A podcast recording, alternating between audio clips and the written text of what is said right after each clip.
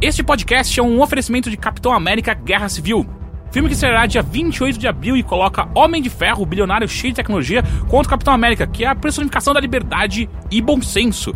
No time do Tony Stark temos Máquina de Combate, Viúva Negra, Pantera Negra e Visão. E do lado do Steve Rogers temos Bucky Barnes, conhecido como Soldado Invernal, Sam Wilson, o Falcão, Gavião Arqueiro, Homem-Formiga e a Feiticeira Escarlate. O Homem-Aranha já deu as caras e está do lado do Homem de Ferro, mas o papel dele ainda é nebuloso. Então não se esqueçam, Capitão América Guerra Civil vai aos cinemas no dia 28 de abril e o Overlord estará lá para apoiar o time Capitão América, porque nada pode ficar acima da liberdade individual.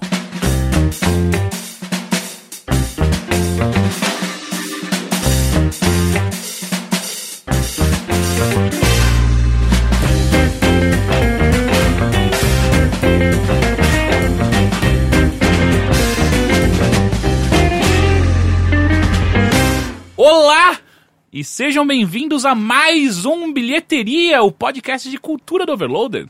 Tudo bem? Tudo bem. Tudo bem. Eu, go- eu gosto quando vocês pegam a deixa que eu deixo É que vocês. você normalmente chama a gente individualmente. eu Não, eu vou confuso. chamar agora. Estou aqui, eu sou o Caio Teixeira, estou aqui com... Ah, era agora, foi mal. É Heitor de Paula. E com o Henrique Sampaio. Tudo bem com vocês? Agora sim. Agora sim. Agora sim. Esse final de semana foi um final de semana difícil pra você, né? Heitor? Foi, foi mais na real a quinta e a sexta, mas Né? o final de semana fui só eu voltando a me situar nessa realidade, voltando a entender a cor das coisas, o sabor das comidas. Você tomou ayahuasca? Não, é, a ayahuasca me tomou. Ah, ok, ok. É, não, eu tive uma intoxicação alimentar e não foi legal, cara. Não Não, foi foi, legal. Não, isso é uma coisa que você percebe, assim, quando você capota de doente, com febre, sentindo mal, querendo enfiar a sua mão garganta abaixo e arrancar seu estômago fora porque você não vê mais serventia pra ele. É como todo o resto passa a importar pouco, sabe? Porque eu vi as mensagens de vocês discutindo sobre coisas pra fazer no site, gravações. Eu, foda-se, foda-se. Eu vou morrer, né? eu vou morrer. Eu não quero mais viver, vocês estão discutindo sobre isso.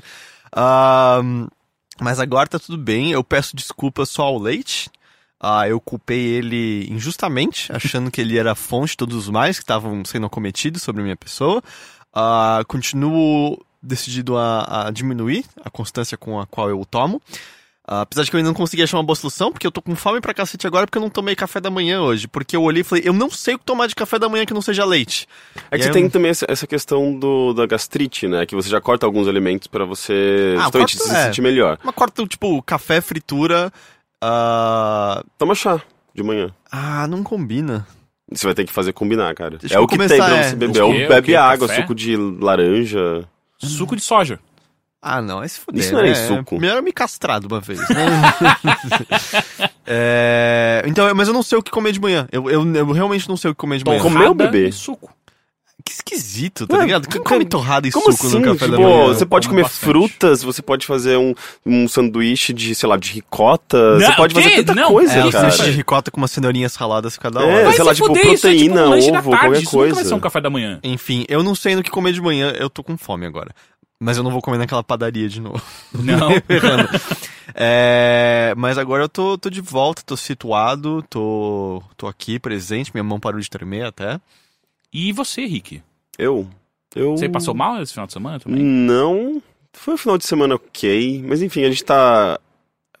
Tá entrando nos trios de novo, sabe? É. Terminando um relacionamento, daí é meio, tipo, tem aquela baixa. Você Uhum. fala, tá tudo bem, eu tô solteiro, tá tudo legal. De repente, cai um pouco, tipo, tiram a cortina, assim, e você percebe que. Ou voltou a estaca zero, sabe? Começa aquele Hello Darkness, my old friend. Eu não sei o que é isso. Você não conhece essa música? Ah, sim, sim, não, eu conheço, mas é que. To talk to you Sim, sim. again. É, agora eu saquei. Para, você vai me deixar depressivo. É, Mas isso, é bom que isso acontece no, no intervalo de cerca de três horas, né? Tá, ô, que da hora, solteiro, uhul! Ah, que bosta, puta que É, pariu. não sei, é, tipo, é difícil de se acostumar. É, mas. E tem, enfim, a, a questão de. É, você precisa de um tempo pra perceber que você tá, tipo, lidando com você mesmo, não mais com uma outra pessoa, ou vida de uma outra pessoa. Você tem que sair dessa. Você criou aquela intersecção, Uhum. sabe? Tipo, que eram duas vidas juntas, e de repente você percebe que você precisa se separar e deixar algumas coisas pra trás, sabe? Isso é bem doloroso, sabe? Mas, ah, enfim, é questão de tempo, né? Não tem muito o que fazer. Tipo, você. Daqui a duas semanas eu vou ser outra pessoa completamente diferente do que eu tô nesse momento, sabe? Já pensou? Aí chega tipo um Henrique baixinho, loiro. Parece o Ferrugem, pessoa. né? Eu sou- O Ferrugem chega aqui um dia, oi gente, quê? Eu sou outra pessoa agora. Eu, eu inclu- em compensação, fiz algo que fazia tempo que eu não fazia, que Hum. foi beber bastante. Fazia bastante tempo que eu não fazia isso. E foi muita cerveja. Eu acabei indo no, no Capitão Barley, não sei se você conhece, é uma cervejaria muito gostosa. Tudo é capitão, né, esse podcast agora. É, é, é verdade. É, e esse Capitão Barley é mó gostoso, tipo, eles têm toda O semana. Capitão Barley, uma uma coisa, imaginei tipo um, um capitão no navio, assim, com uns Então, músculos enormes. sabe o que é assim. engraçado? Porque todo mundo que trabalha ne- nesse, nesse bar, eles parecem realmente marujos. Ah, é? lá. Eles fazem as tatuagens dançarem? Não, essa parte não. Mas todo o resto, tipo, são todos homens grandes e barbudos. Opa! É... pois é. É, São todos homens grandes e barbudos e todos. Eles são brutos, sabe? Aham. Mas, tipo, eles servem a sua cerveja com, com, com prejudice, sabe? É, é, cospem um nela, isso aqui é com um gosto especial. Ah, e aí o que eles fazem, toda semana eles mudam completamente a carta de chopes deles que eles sor- so- servem lá, né? Então, é interessante. Inclusive, a comida que tava lá também é. é- eles convidam pessoas pra fazerem a comida deles durante o final de semana. Tipo, as pessoas estão lá comendo na hora? Não, não, eles chamam, tipo, ah, tem esses caras que fazem um lanche gostoso, vamos chamar esses caras pra fazerem a comida desse final de semana. E dessa vez foi o Cod Burger que eu já tinha comido antes, é bem, bem gostoso. Eles estão patrocinando esse podcast também. Não, não estão, eu só tô falando desses é, dois caras que é eles são bacalhau? bons. Hã? Bacalhau? Não. Não? Não. Não é cod burger? É, só se chama Cod Burger, não Ah, sei. tá. Não é pro de... Codfish não é bacalhau? Acho que sim. Não é de bacalhau. Não é de, eu garanto que não é de bacalhau. Mas enfim, aí eu enchi a cara e aí, tipo, porra, era, era pra gente sair. Eu comecei a beber às duas da tarde, daí às seis era pra gente ir embora e depois ir pra casa de uma outra amiga nossa pra jantar. E de repente eu vi que tava todo mundo na casa da Gabi enchendo a cara. E aí um amigo meu virou, ô, ô, só tem cerveja? E eu descobri que tinha uma garrafa de Grey Goose dentro da, da De geladeira. Grey Goose. Não é uma sei. vodka muito, muito boa.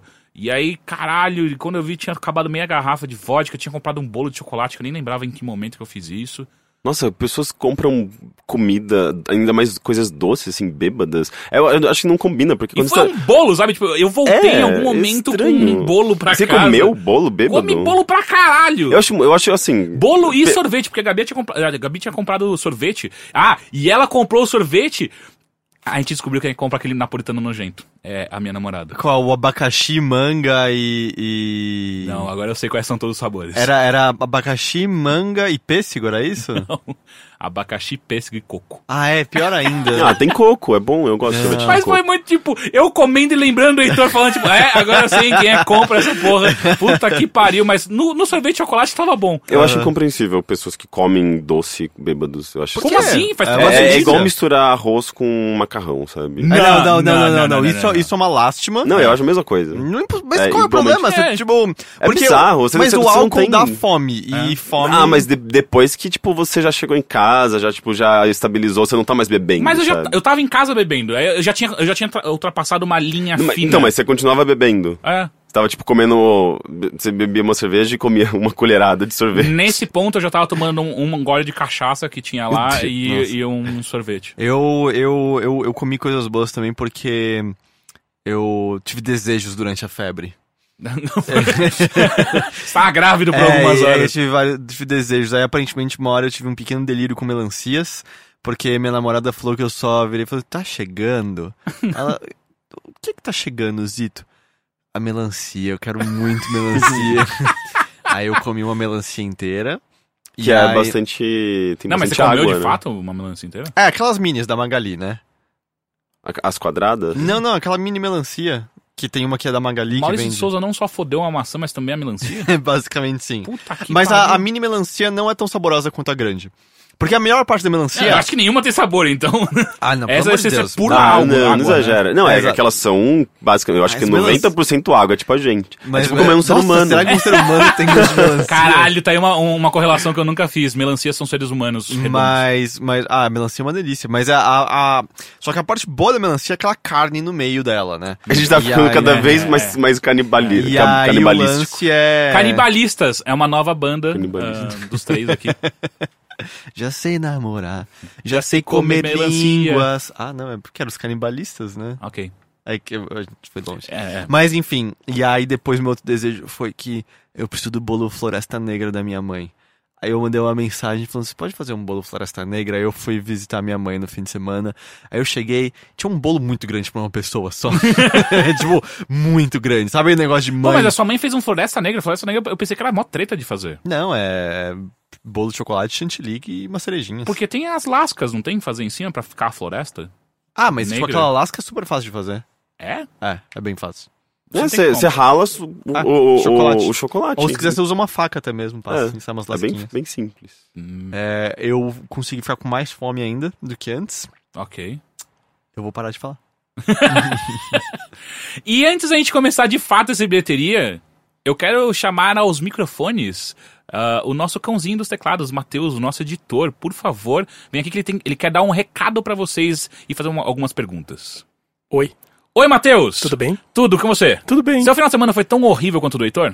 Não, foi até que bom. É? É, sabe quando você tem aqueles fins de semana que você tá tentando fazer muita coisa e você não consegue? Uhum. Do tipo, eu fiquei com louça na pia durante dois dias, Era sabe? esse o problema, eu achei que ia Puta. ser outra coisa. Não, era tipo isso, arrumar a casa, fazer a louça, essas coisas. Você acha que você vai conseguir fazer, você não consegue. Não, eu já desisti há muito tempo. Eu só jogo fora a louça suja e compro nova depois. Eu, eu, Tá aí um é, investimento na vida. é, é, eu acho que faz sentido. Ah, Matheus, me fala o seguinte, você quer dar um recado barra perguntas pros nossos ouvintes? É, na verdade é um recadinho rápido e Hum. uma pergunta que não é pra atrapalhar o podcast muito. Relaxa. Mas basicamente é o seguinte, é que o Teixeira avisou no último podcast, no, no Bilheteria 69, que agora vai ser gravado aqui no meu estúdio, o podcast. Uhum. E o que ele não contou pra vocês, que era um segredo que a gente tava esperando esse momento pra É, revelar, é, é que, na verdade, eu já tô editando o podcast há algum tempo. Uhum. É, acho que desde que o Teixeira se acidentou. É verdade, é verdade. Desde o meu, do meu braço quebrado. É, então, desde ali eu sou eu que tô editando, acho que teve um ou dois que eu não editei, alguma coisa assim, Uhum. mas sou eu que tô editando. Mas por que, que eu tô falando isso? Que é pra vocês ficarem tranquilos. Que o que aconteceu no 69 não vai se repetir. Exato, aquela edição não é que eu baixou um editor novo agora que não entende nada do, do bilheteria e do Mothership, que vai editar tudo diferente, colocar bips e etc. Não é nada disso. É, a edição vai continuar sendo como sempre foi, vocês fiquem tranquilos, é o podcast que todos nós amamos. Uhum. Que, inclusive você já fez parte. Que eu já participei, É eu não lembro verdade. o número, ses- 50, sei lá. Ah, é. A gente falou sobre midi-clock e midi-chlorian. Eu lembro que era sobre. Que esse era o assunto central. Estamos todos mid. Mas, é... E outra coisa que eu queria dizer é que muita gente comentou, é, tanto no, no, no Facebook quanto no, no site mesmo, sobre a qualidade do som na semana passada e. Assim, de verdade, obrigado mesmo, que na verdade isso é super importante pra gente, principalmente pra mim, claro, pra saber como é que tá chegando o áudio aí. Assim, é, é claro que aqui a gente tem um controle, mas saber como as pessoas ouvem, cada um no seu fone, na sua casa. Quando você coloca em caixinhas de som de laptop, tudo fode. Tudo, tudo. Eu costumo passar tudo pra ver como é que vai soar nas caixinhas de laptop. Mas é bom, assim, saber cada pessoa. E também, assim, no fim das contas, também é uma escolha. É uma coisa de opinião. Então, Uhum. é, Vocês estão notando que hoje o som tá muito diferente do que tava semana passada. A gente já tá com outros microfones. Outros microfones, que só pra, assim, pra quem quer saber, quem, quem entende, eu tô usando microfones dinâmicos na semana passada, que são muito diferentes dos outros microfones que vocês usavam quando gravavam em O casa. que, que alguém te usava antes? Vocês usavam condensadores. Ok. E hoje vocês estão usando condensadores de novo. Ok. A diferença foi, e eu explico um pouco, que foi uma escolha minha, Uhum. que, assim, não tô falando isso pra me justificar, mas pra explicar essa escolha e saber, na verdade, o que, que vocês preferem. É que usando aqueles microfones, vocês notaram que a voz fica muito mais dura, fica muito mais com uma cara de voz de rádio, né? O ambiente quase que desaparece. Algumas pessoas falaram que até o Teixeira estava comprimido demais. Não é verdade, ele estava menos comprimido. É que o som do microfone realmente é assim, ele é mais duro, é mais na cara. E eu escolhi isso, foi uma opinião minha, foi uma decisão minha. Pra mim, o grande lance é que eu, o que me importa mais é a opinião desses caras aqui, assim, e o que eles falam. Então pensei, bom, vou deixar a voz deles em primeiríssimo lugar, tirar todo o ruído de fundo e tal. Então esse microfone permite isso. Mas ele tem uma sonoridade bem diferente. Então hoje eu voltei para os microfones condensadores. A voz deve estar muito mais definida, deve estar muito mais limpa, mas por outro lado, vocês provavelmente devem estar ouvindo barulho de roupa, barulho do ar-condicionado, ambiente assim. Ah, que bom, Heitor. Obrigado. Oi, eu- O Heitor tá fazendo follow é. aqui pra gente. Mas é. Ideia assim, de verdade eu queria saber a opinião de vocês. O que, é que vocês acham, o que, é que vocês preferem, se tá melhor esse, se tá melhor o passado. Porque isso assim, a gente tá começando agora essa coisa no estúdio e a gente vai adaptando aos poucos, sabe? Não é uma coisa que também vai baixar uma novidade, vai ser sempre assim. A Sim, gente vai sim. adaptando, claro, com o que a gente acredita, com o que a gente gosta, o tipo de edição que a gente gosta, mas também com o que vocês acham, o que, que Uhum. vocês acham que soa melhor, soa pior, como funciona melhor. Então, assim, deixa uns comentários lá que eu tô sempre olhando. Até bati um papo com algumas pessoas, perguntei "Ô, o que, que você não gostou, pra tentar entender exatamente o que foi. Uhum. Mas deixa uns comentários aí falando o que, que vocês acham do áudio, se é melhor esse, se é melhor o passado, ou se for melhor mesmo na casa da Nina, tudo bem, não tem problema. Eu não quero mais sair desse sofá pra é, gravar e tem coisas. sofá e tem, e tem ar-condicionado, cara. Vocês vão ter Exato, que lidar com não. isso. Eu te- preciso deixar claro que o Heitor dominou o sofá É, não, agora. é, é aqui dele, é basicamente. o meu dia do fico. não saio. Então vamos agora pro bilheteria normal? Vamos. Valeu, valeu, Matheus. Tchau. Hello, darkness, my old friend. I've come to talk with you again. Because a vision softly creeping left its seeds while I was sleeping. And the vision that was planted in my brain still remains within the sound.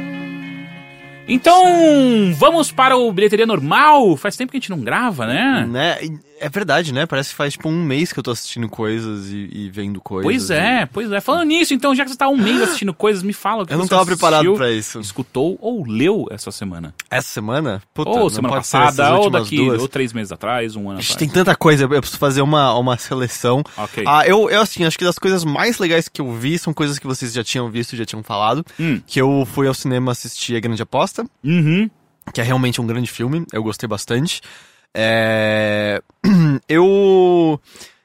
Eu acho que eu sou muito burro para assuntos de economia. Tipo, muito, muito, muito burro. Porque você tinha comentado sobre ler uma crítica que dizia se jornalistas conseguissem explicar a economia como esse filme explica, todo mundo compreenderia tudo muito mais. E eu adoro as quebras de quarta parede que o filme faz para explicar assuntos de economia. Eu ainda saí sem entender um monte de coisa sobre economia. É, Se eu acho que quando eles entram nos pormenores e especificidades de, de nomes da- das ações são feitas e tal, se perde um pouco, mas só que o, o plano geral você entende. É, não, plano geral você entende, mas teve algumas boas coisas que era do tipo, o que? Eles estão espelhando tudo no AAA em vez do BBB? Eu falei, tá, eu sei mais ou menos isso porque eu sei que a gente tá sendo rebaixado nessas coisas, talvez e tal, mas é, é- é- Eu realmente não entendo nada de economia. Mas ainda assim, tipo, o filme. não é que assim, não entender isso faz você ficar perdido e irritado com o filme. Ah, eu fiquei espantado, eu não, não sabia que a estrutura dele seria daquela maneira, assim, quebrada em grupos que estavam observando a mesma coisa ao mesmo tempo. Ah, eu, eu só tinha visto o trailer, eu não sei porque eu achei que todo mundo ia se unir no final, sabe? E lutar pela causa igual. Não. Eram basicamente grupos de pessoas diferentes, a maior parte egoístas, é, vendo o que eles estavam vendo e lutando pelo, pelo que eles estavam lutando. Eu gostei muito do toque lá do dos jovens que no filme descobrem a informação de uma maneira X, viram pra câmera e falam: Só pra avisar, na vida real não foi assim que aconteceu, não, tá? Mas a gente toma essa liberdade. É, eu acho isso muito legal. Eu eu acho esse diálogo com o espectador dizendo: Oh, isso foi uma liberdade artística nossa, é muito bom. E eu saí extremamente espantado com o Steve Carell. Por quê? Porque ele tá muito bom. Ah, sim. É, e, e eu sei, eu acho que ele já havia provado que ele podia ser, vamos dizer, um ator dramático bom. Ele tá. Eu acho que ele tá muito bem no Little Miss Sunshine. Uhum. Ah, e ele fez coisas menores aqui e ali. Ele fez muita coisa ruim também aqui e ali. Por É? exemplo, Procura-se um amor para o fim do mundo? Um amigo para o fim Puta, do é, mundo? é uma bosta, é verdade. É, ou Mighty, Mighty Joe 2, era isso? Mighty O Todo Joe. Poderoso 2. Ah, eu não assisti. É, o 2 é, é pior que o primeiro. É. É, exato. Eu acho que isso já diz tudo que você precisa sobre esse filme. O... Mas só que ele fez um filme que é dramático, acho que foi o primeiro que eu assisti dele, que é a, a namorada do meu irmão, alguma coisa assim. Que é ok, é um filme ok. É, então, mas é, é bom, né? Uhum. Ele, ele, ele tá bem nesse filme. Mas eu acho que ele tá num, no seu melhor, na grande É? aposta, assim. Eu, eu achei que ele melhor, tava... melhor que no The Office? Eu, não, eu não gosto de The Office, nem um pouco. ok, ok. Então, É, pra você, melhor que no The Sim. Office. E ainda assim, no The Office não é um papel dramático, né? É um papel... Ah, ele tem momentos bem dramáticos, tensos, assim. Engraçado, eu acho que eu nunca mais vi nada dele. Ele fez aquele. É... Putz, é um que ele. Ele fez Foxcatcher, não fez ano Fez. passado? Que É, é- é um filme que ele, tipo, ele vira um quarentão do nada. O Virgem de 40 anos? É. Não, vira um quarentão. Ele não vira. Ele, Ele já, é. Ele vira já é. porque passaram 40 anos. Ah, ok, eu É. misturei isso, de repente, 30 com esse filme. Não, esse é o Virgem de 40 anos, é um filme bem bobo. E é com ele? É com Sim, ele. é. sim. é, eu acho que foi o último filme que eu vi. Eu, então, e eu sinto que o Virgem de 40 anos sedimentou muito da imagem que as pessoas têm do É porque foi, do eu acho Steve que o filme maior que ele fez, né? Na época eu lembro que chamou bastante atenção. Uhum, É, Eu acho que também foi um filme pré-Se Beber Não Case, que era quando a gente tava muito desprovido de boas comédias no cinema. Sim. A gente acho que ainda tava numa. saindo de uma fase Oh, que tem só os Wayans comédias... Brothers faziam filmes. Tem, tem comédias É. boas atualmente, eu nunca mais vi um filme de comédia. Eu acho que é bem raro no cinema. Tanto que, tipo, um dos filmes de comédia, e eu tô fazendo aspas com os meus dedos agora, é, que tá pra entrar em cartaz ou entrou em cartaz, é 50 Tons de Preto. Puta, é do Sim. Brothers. É do Wayans Brothers, que é basicamente um Todo Mundo em Pânico, só que pegando 50 Tons de Cinza e outras coisas. Eu vi o trailer e é, é pavoroso, assim. É, Ah, não, não, é- eu- como eu- alguém achou que aquilo era minimamente engraçado... Eu te falei, é... né, que eu assisti o, o Vampire Sucks. Não. Não. falei? Isso é o deles do Crepúsculo? Não é deles, mas é da mesma escola de pensamento. E, Que é meu sátira. Deus. Mas, é, e eu não tô falando isso ironicamente, é melhor do que Crepúsculo. então, então, assim, fica na sua. Isso não quer dizer que é bom o filme, Aham, ele é, só é não- melhor que Crepúsculo. É porque esses filmes de sátiras, eles. Sei lá, eu até gostava de um ou outro Todo Mundo em Ah, não, o Pânico, primeiro né? Todo Mundo Cara, em Pânico foi incrível. É, exato. Primeiro que assim, a gente tinha o quê? 12, 13 anos, né? Sim, Quando o sim, primeiro sim, Todo Mundo sim. em Pânico saiu. Acho que muita gente que tá ouvindo a gente nem tá ligado o que que é. Mas, cara, foi uma febre. E eu lembro que assim, o Todo Mundo em Pânico... Vê se vocês tiveram a mesma perspectiva. Foi o primeiro filme que eu me lembro de fazer a paródia da cena do Neo se dobrando pra trás. Sim! Que era sim. o, o- bandido, tipo, jogando uma bandeja, ele dobrando pra trás e tal. E eu lembro que todo mundo citava essa cena, falando, meu, eles vão Aham. com Matrix, é incrível, incrível, incrível.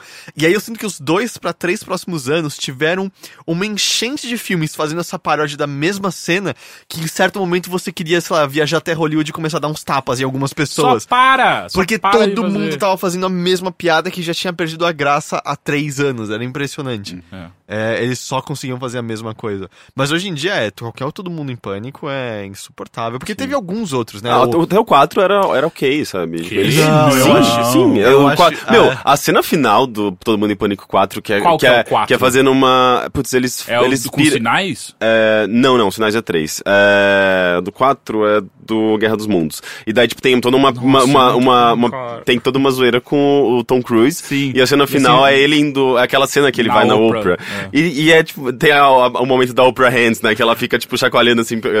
A Oprah E fica chacoalhando. E a quebra. quebra, a, tipo, a mão da, da Oprah vai pra trás, assim. E ele sai girando a namorada, assim, pelo palco. Tem umas cenas maravilhosas. É, eu não acho. Eu acho incrível, eu morro de Eu, eu admito que assim, é tipo que o 2 eu acho muito fraco, que é o que é com a casa mal Não, assombrada. é, o 2 é o pior de todos, pelo menos desses O primeiros. 3 eu lembro que teve algumas coisas. Não, o 3 que, é, é bom. O 3 é com o- sinais, né? É, É. dos, dos sinais. E o 3 eu acho que ele é dirigido pelo. Pessoal, pelo, pelo diretor que fez é, Apertem os Cintos do Piloto Sumiu, que é basicamente o melhor Por filme de comédia da história.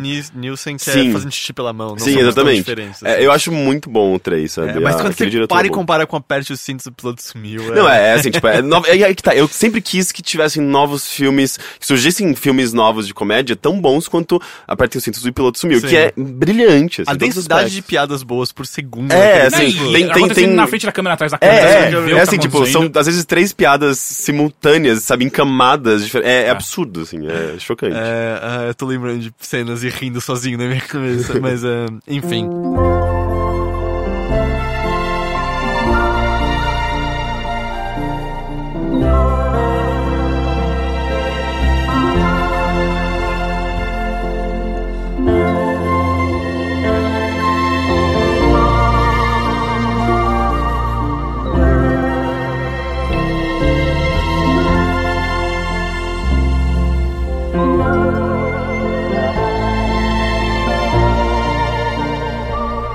E a- acho que a outra coisa também de destaque, assim, que eu gostei bastante também, que eu assisti, foi o Quarto de Jack.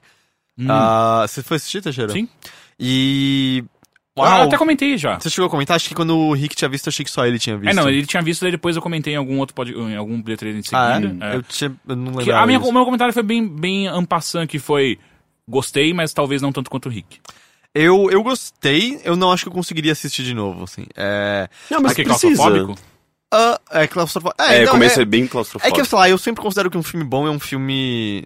Eu não tô dizendo que o filme é ruim por conta disso, mas um filme bom é um filme que você quer ver duas vezes, sabe? Ah, não sei. Eu não É, assisti eu- nenhum filme duas vezes. É, Ah, eu mesmo que eu assisto- amo muito. Ah, é, eu, tem filmes que eu assisto, assisto regularmente de novo. Mas de aí novo. que tá, às vezes é, depende do filme, depende do tema, depende de muita coisa, né? Tipo, às vezes é, você você gosta porque é um filme divertido e leve, gostoso, agradável, você quer ter essa, aquela sensação de novo. Esse filme não tem por que ter tudo isso. às Mas vezes. é. Aquele começo é muito claustrofóbico. É, é, e é, é a muito, intenção, é. né? Só que é muito interessante como. Eu eu imagino que seja trabalho de câmera e tal. Mas realmente, assim, a perspectiva do quarto no antes e no depois é. É chocante. Quando né? você tem aquele respiro e vê o resto do mundo e olha pra aquele quarto de novo e fala, Uhum. como é possível? E você sente a aflição dela muito, muito, muito mais. Uhum. E o que ela sofria praticamente todas as noites com, com o cara indo lá. E eu acho que também a, a perspectiva de quando a porta é finalmente aberta e você vê o que tem lá fora e falando. "Tá- tava aqui, assim, tá- tava aqui, Poderia sabe? sido meu vizinho. É, é, é, é, E- e é, impressionante, é- é assim. legal como ele, ele, ele se desfaz da- de todo aquele, daquele começo, né? Tipo, o começo é totalmente fechado no quarto. E a cena da fuga em si, tipo, e da- de como ele mostra, apresenta o mundo real e é dentro de uma, de um, uma sequência extremamente tensa e dramática e pesada. assim, Nossa, tipo, eu é tava- eu tava-. É, tipo- naquela é que você começa a É. cringing, né? Você começa a apertar. Vai logo, vai logo. Pelo caralho. amor de Deus, pula É, disso, é, consegue ajuda É e tal. brilhante essa sequência. É, foi. é, E, e o, o pós mesmo, assim, onde você acha que vão estar os problemas e onde estão os problemas de fato, como o garoto se adapta, né, na verdade, a- a- ao, ao mundo lá fora e tal. É, mas mas foi um filme, assim, que me deu aflição diversas vezes, me fez chorar várias vezes, assim, Uhum. me deu alívio várias vezes. É, eu nem sei dizer se eu. Eu gosto bastante, eu não sei dizer se eu gosto imensamente, sabe? Mas me provocou coisas que poucos filmes me provocam. É, é- Ele tem uma A Brie- a Brie profundidade. Larson tá né? brilhante, né? Não, ela é muito foda. Mas ele tem uma profundidade, assim, de, de trabalhar psicologicamente os personagens, né? O impacto de todos aqueles eventos na vida deles, o antes e o depois, e, e como nada se resolve tão facilmente, né? Tipo, parece que você se livrou de um problema, mas você tem tantos outros agora pra você lidar. É, é bem. E os que você não denso. conta, né? A reação do pai dela com tudo aquilo e a, a sociedade como um todo. Eu acho que ele, mesmo que bem só tocando de leve, mostra como a presença da, da, da mídia mais sensacionalista nesses momentos é, é só terrível. é devastadora, é- né? é. E como acaba virando uma parte do processo, né? Do sistema de a gente precisa de dinheiro. O que você vai fazer? Ah, você vai ser dessa exclusiva, que é uma exclusiva terrível, na qual estão cavocando sentimentos que nem você trabalhou ainda, nem você tá compreendendo ainda Uhum. exatamente o que se passou e tal e tal. É, é, é bem foda, assim. E é, e é muito. Eu acho talvez o ponto mais.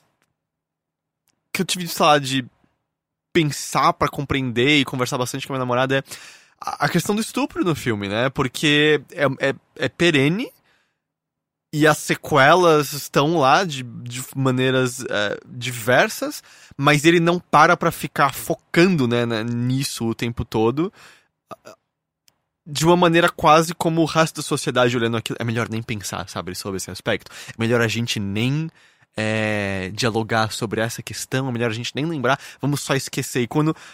Não dá pra esquecer, né? Não, é impossível você É, ver. se- você vê que, que ela é a personagem que mais sofre, né? Tipo, ela. ela você acha que. Ok, ela se livrou do problema, mas, mas na verdade aquilo tá sendo carregado internamente dentro dela. Foram né? é, quantos dias durante quantos anos, né? É, é, Cinco. cinco anos. É muito tempo, cara. É muito. Ela entrou com 18, 19, não era 17. isso? É, e saiu com 22.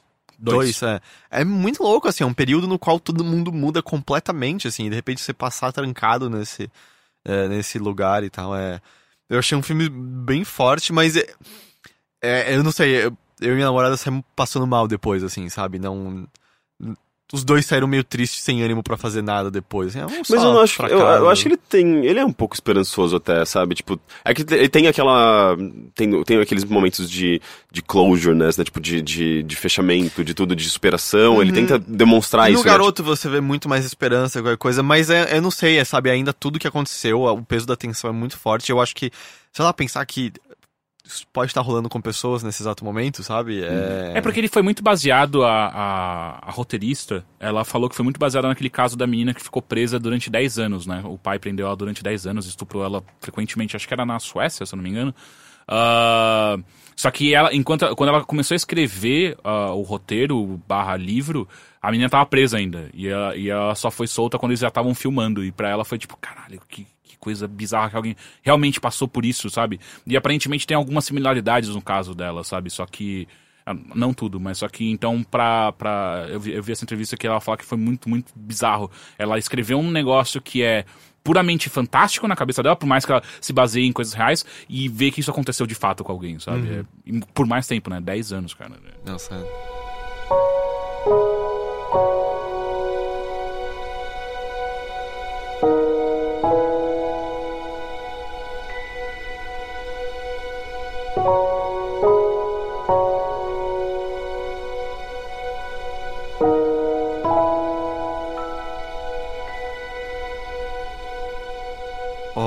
esses foram os filmes principais que eu assisti. Eu assisti pequenas outras coisas. Acho que uma que eu queria mencionar que eu achei interessante. Hum. Ah, não incrível, mas interessante. É um filme chamado The Gift, que tá no Netflix brasileiro mesmo. Vocês já ouviram falar? Hum, Ah, o ator que eu reconheço que tava no filme é o Jason Bateman, ah, do Arrested Development e tal. uhum. E é é um filme legal, assim, é um thriller. É um thriller bem feito, com, com um roteiro amarradinho sobre. É um casal que tá se mudando de cidade porque ele conseguiu um emprego novo e tal, estão se mudando pra uma casa grande. é, tá- tudo começa, vamos dizer, como o sonho. E um belo dia eles estão indo fazer compras para essa nova casa. E o, o Jason Bateman, né, que é o marido da, da- do casal, encontra um cara na, lo- no- na loja que reconhece ele, ele nem lembra mais quem é esse cara, e o cara fala, não, eu estudei com você, eu era o, o Gordon e tal. Ele lembra, é tipo, ah, o Gordon estudou comigo. Flash. É... E a- eles só se conversam rapidinho e tal, mas você percebe que o Gordon ouve o cara da loja falando o endereço deles ali de, de relance. E a partir do momento que o Gordon tem o endereço deles, ele age de maneira estranha, não assustadora, assim, não, não é um filme de terror, tá? Uhum. É, mas começa a agir de maneira estranha, por exemplo, indo visitá-los em horários inoportunos, começando a entregar presentes absolutamente desmedidos, assim. Não fazia sentido nenhum uma pessoa que ele não via há 20 anos, 30 anos, de repente tá lá na casa entregando presentes e tal. Ah, e a partir disso, a protagonista é, é, é a, a esposa, começa a cavocar o que, que exatamente é o passado desse Gordon e como ele se relaciona com o passado do marido. E o filme acaba sendo um processo dela entender a pessoa que o marido dela é de verdade, que ela não havia percebido até então, assim. E é, é bem legal nisso, como você tem uma perspectiva X de personagens no começo do filme, e como passa pouco tempo e você tem uma perspectiva Y depois, assim. Você percebe que o que você presume de personagens, o que você acha que eles são, estava completamente errado, a natureza verdadeira deles vem à tona e tal. Ah, eu acho que, assim, vamos dizer, o, há um twist um pouco forçado no filme. Ah, eu acho que ah, você termina num ponto também que você acaba não, só conseguindo simpatizar com, com a esposa, não muito com outras pessoas. Mas ainda assim, eu, eu gostei da, da cadência, sabe, do roteiro, a maneira como está descobrindo novas coisas e a maneira como os próprios atores mudam as atitudes para refletirem nisso que você tá aprendendo mais e mais. Ah, eu saí espantado, assim, é, é que não é nenhum filme que vai mudar a cabeça de ninguém, sabe? Meu Deus, que belíssima obra de arte que eu vi, mas um puta filme eu achei bem feito em todos os aspectos, assim, sabe, redondinho, assim, eu acho que um dia, vamos, sabe, sentar em casa, vamos assistir alguma coisa na Netflix, dá uma considerada nesse The Gift, que eu acho que é um filme bem legal.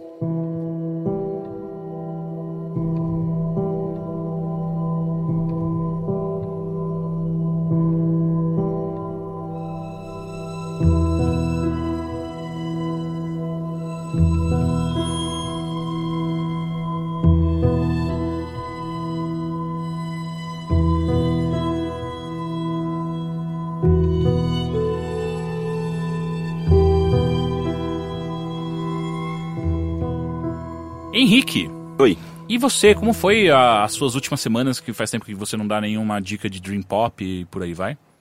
Hum, Ninguém foi no Lollapalooza, né, só pra... Não, infelizmente. eu 400 queria- reais o ingresso. Exato, é... foi um... Bom, eu Mas tava assisti de doente também, mas... Eu assisti assistiu? Assisti algumas coisas.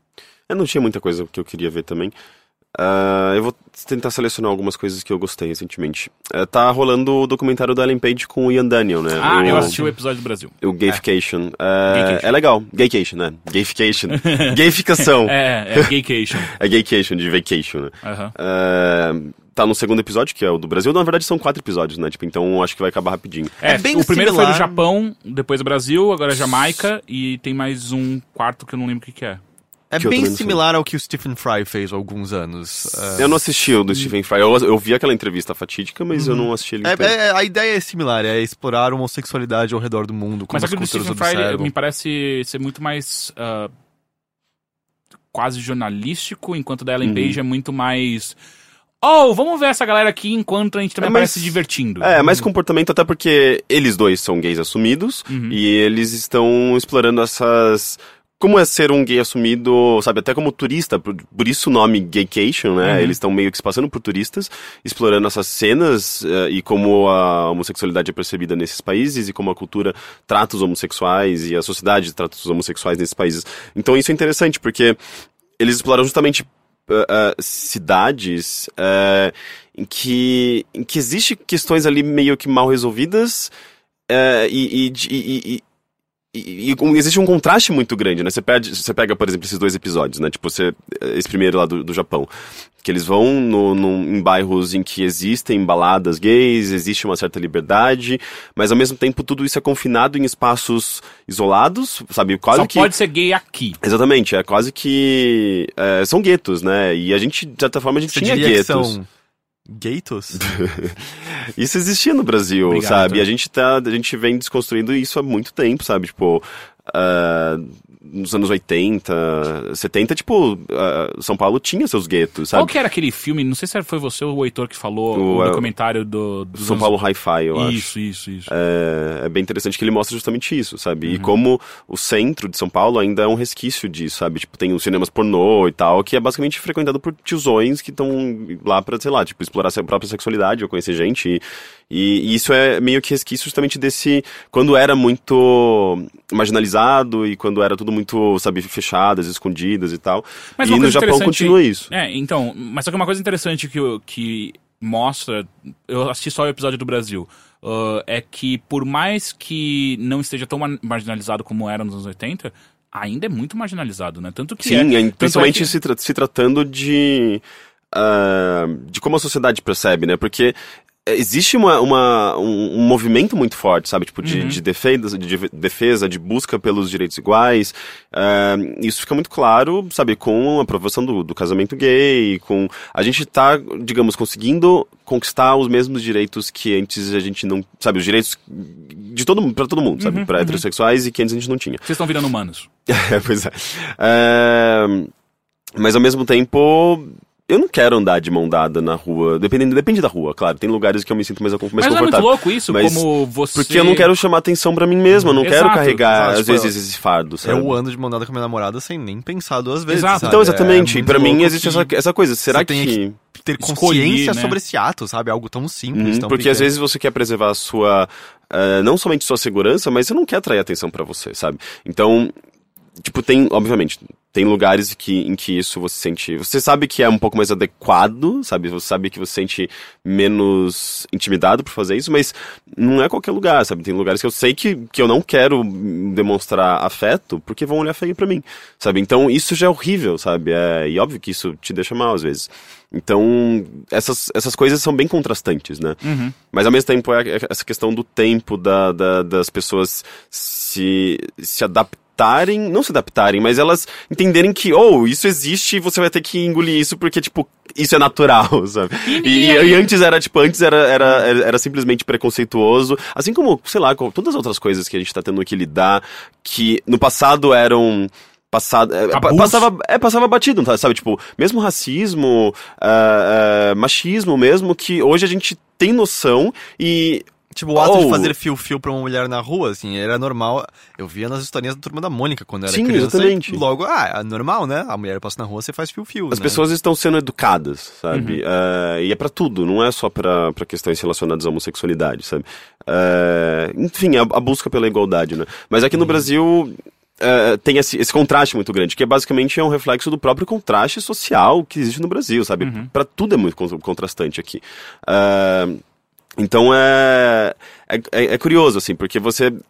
Tudo que a gente viu nesse, nesse episódio do, do Rio de Janeiro, e tem uma parte que eles vêm pra São Paulo também, fica muito claro pra gente. A gente tá acostumado com essa realidade, né? Mas é legal que eles estejam explorando isso. E são duas pessoas, eu acho que eles são norte-americanos mesmo. Sim. É, Não, não, não, não. Canadense, desculpa. Canadense? A Ellen Page é canadense. E quem é o outro? O Ian Daniel. Ian, Ian Daniel, eu não Daniel. sei, mas eu acho que sim, porque os dois são melhores amigos há É. muito tempo. Eu acho que os dois são canadenses. Sim. E é interessante ver a perspectiva deles e, e os comentários da, da, da própria Ellen, que acaba ah, guiando bastante, né? Tipo, o documentário.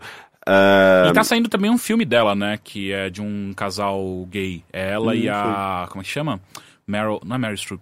É Meryl Streep? Acho que é ela e a Meryl Streep. Meryl Pô, que Streep, foda. mas é, eu, tô- eu ouvi é- falar é disso. Vai sair, é, então, que. E é baseado numa história real. E então é interessante, tipo, tá saindo esse Gaycation junto logo desse primeiro filme, que é o primeiro filme que ela faz um, perso- um personagem que corresponde à opção sexual dela. Opção né? não. A sexualidade. a sexualidade e identidade É. sexual. enfim. Ah, e ela. E é interessante, né? Tipo, o timing ótimo que isso acontece. Ah, é, porque ela, ela eh, se assumiu e ela. É interessante que ela tenha essa. Essa, essa atitude de explorar um pouco do que ela mesma se fechou e ela mesma travou. Ela, ela, ela deixa bem claro que ela, ela era meio travada no passado, Ah, sabe? e eu já ouvi de vários outros atores. O, o próprio Ian McKellen ah, comentando em entrevistas sobre quando ele conseguiu assumir as mudanças que ele teve como ator, assim, os tipos de liberdades, assim, era quase como se fosse, sabe, uma tampa, pum, e aí arejou, sabe, tudo, e ele falou que ele conseguiu coisas diferentes que ele jamais tinha imaginado que ele conseguiria antes. E Uhum. eu acho que eh, acho que pr- primeiro qualquer pessoa que esteja escondendo algo tão fundamental sobre si, você já vai sentir essa pressão. Alguém cujo trabalho ainda é expressar toda uma gama de sentimentos e parte dessa gama tá tampada porque você tem que esconder do mundo, com certeza acaba afetando o que você é capaz de Sim. fazer. né? Ahn, coisas que eu acho legal. N- n- nesse primeiro. O primeiro episódio, eu acho assim. eu- ah, o primeiro episódio é interessante pra gente porque a gente começa a entender um pouco melhor da, de como a sexualidade é tratada no Japão, né? Porque pra gente é distante, a gente não mora lá. Esse episódio do Rio de Janeiro é meio que mais do mesmo, porque a gente sabe do que tá acontecendo aqui, né? Pelo- Eu, pelo menos, sou bastante. Ah, acompanho bastante todas essas questões relacionadas a- a enfim, busca por igualdade, sabe? Questões sociais. Mas no Japão tem coisas muito loucas, né? Tipo a. a- questão dos quadrinhos ah, do- dos ya- yaois, né? Que são os quadrinhos gays ah, com ou sem sexo, mas tem aquela. ah, enfim, são quadrinhos que exploram sexualidade entre homens. E eles são consumidos basicamente por mulheres, e você quando você começa a entender que, na verdade, existe uma objetificação da, da- do sexo gay, né? Pelas, pelas mulheres que leem. E, e a, a razão por que elas gostam daquilo não é porque elas querem, elas buscam a igualdade e tal, mas é, é meio que. Existe uma, uma fantasia enorme por trás de tudo aquilo, assim, não corresponde à realidade. E é muito louco isso. Mas Isso- acho que é similar a como é, pornografia entre duas mulheres é consumida por homens? Talvez, talvez. É uma objetificação mesmo, né? Ahn, E, e dá E- pra você notar também a, a quantidade, como, como as fãs femininas no Japão gostam muito de homens afeminados. É, é, ou, ou pelo menos. com traços. Mas aí no Japão também é- não existe muito. ah, em geral, a beleza masculina é mais associada a uma coisa um pouco mais neutra, né? Não é aqu- aquela coisa hiper viril, masculina, forte, grande. Tirando o hard gay. Não, mas ali é uma um é caricato, ele nem é nada disso. é, é- Mas eu amo hard É gay. uma- Era o caricatura- personagem dele de luta livre só Sim, isso, né? sim. Né, mas que virou uma série muito boa. Ah, não, é, ele fazendo as crianças comerem comidas novas era incrível. Era Tem toda a pepino. coisa, a, a coisa que faz parte da, da cultura japonesa também da, da, da- daquela questão relacionada à humilhação, vergonha e tal, que é, é algo muito delicado e isso fica muito claro que, que tá muito atrelado também a essa a toda é uma carga que, que acompanha qualquer gay que precisa se assumir e tudo mais e tem essa questão de, de, de não querer ser um fardo pra família não querer é, manchar a imagem da família então é assim, triplamente mais pesado, assim, para quem é homossexual no Japão. E embora a a homofobia não seja tão clara como é aqui no Brasil, sabe? Tipo, aqui é, é a luz do dia, é descarado, é violência, é assassinato. No Japão não tem isso, mas existe a, é a pressão psicológica, é invisível a homofobia lá, né? Então isso é interessante. não dá pra saber o que é pior, né? Porque é. quando é invisível é muito mais difícil você combater exatamente o que tá acontecendo. E quando é visível, por mais chocante que seja, às vezes é mais fácil você falar, oi, é exatamente isso que a gente tá combatendo, sabe? Tipo, pessoas sendo, apanhando na rua. É isso que a gente não quer que aconteça nunca mais. Então é, é Ah, treta. e tem uma, uma, uma sequência em si que é. é, é bizarra. assim, Ela sempre que- chora, né? Eu, eu entendi isso. Ela sempre em algum momento Ah, vai ficar emocionada. Não, e não tô, não tô tirando, é, é só. Ela sempre se emociona no final, né? Porque me Sim. parece que É ela. bem- É, é muito pessoal, né? Tipo, ela. É, não, e outra, me parece que ela vem de uma outra realidade, né? No qual a família de- dela aceitou numa boa, ah, os amigos dela aceitaram numa Uhum. Sim, ela, boa. e eles falam isso, né? A gente se sente Exato. privilegiado perto Uhum. dessas realidades.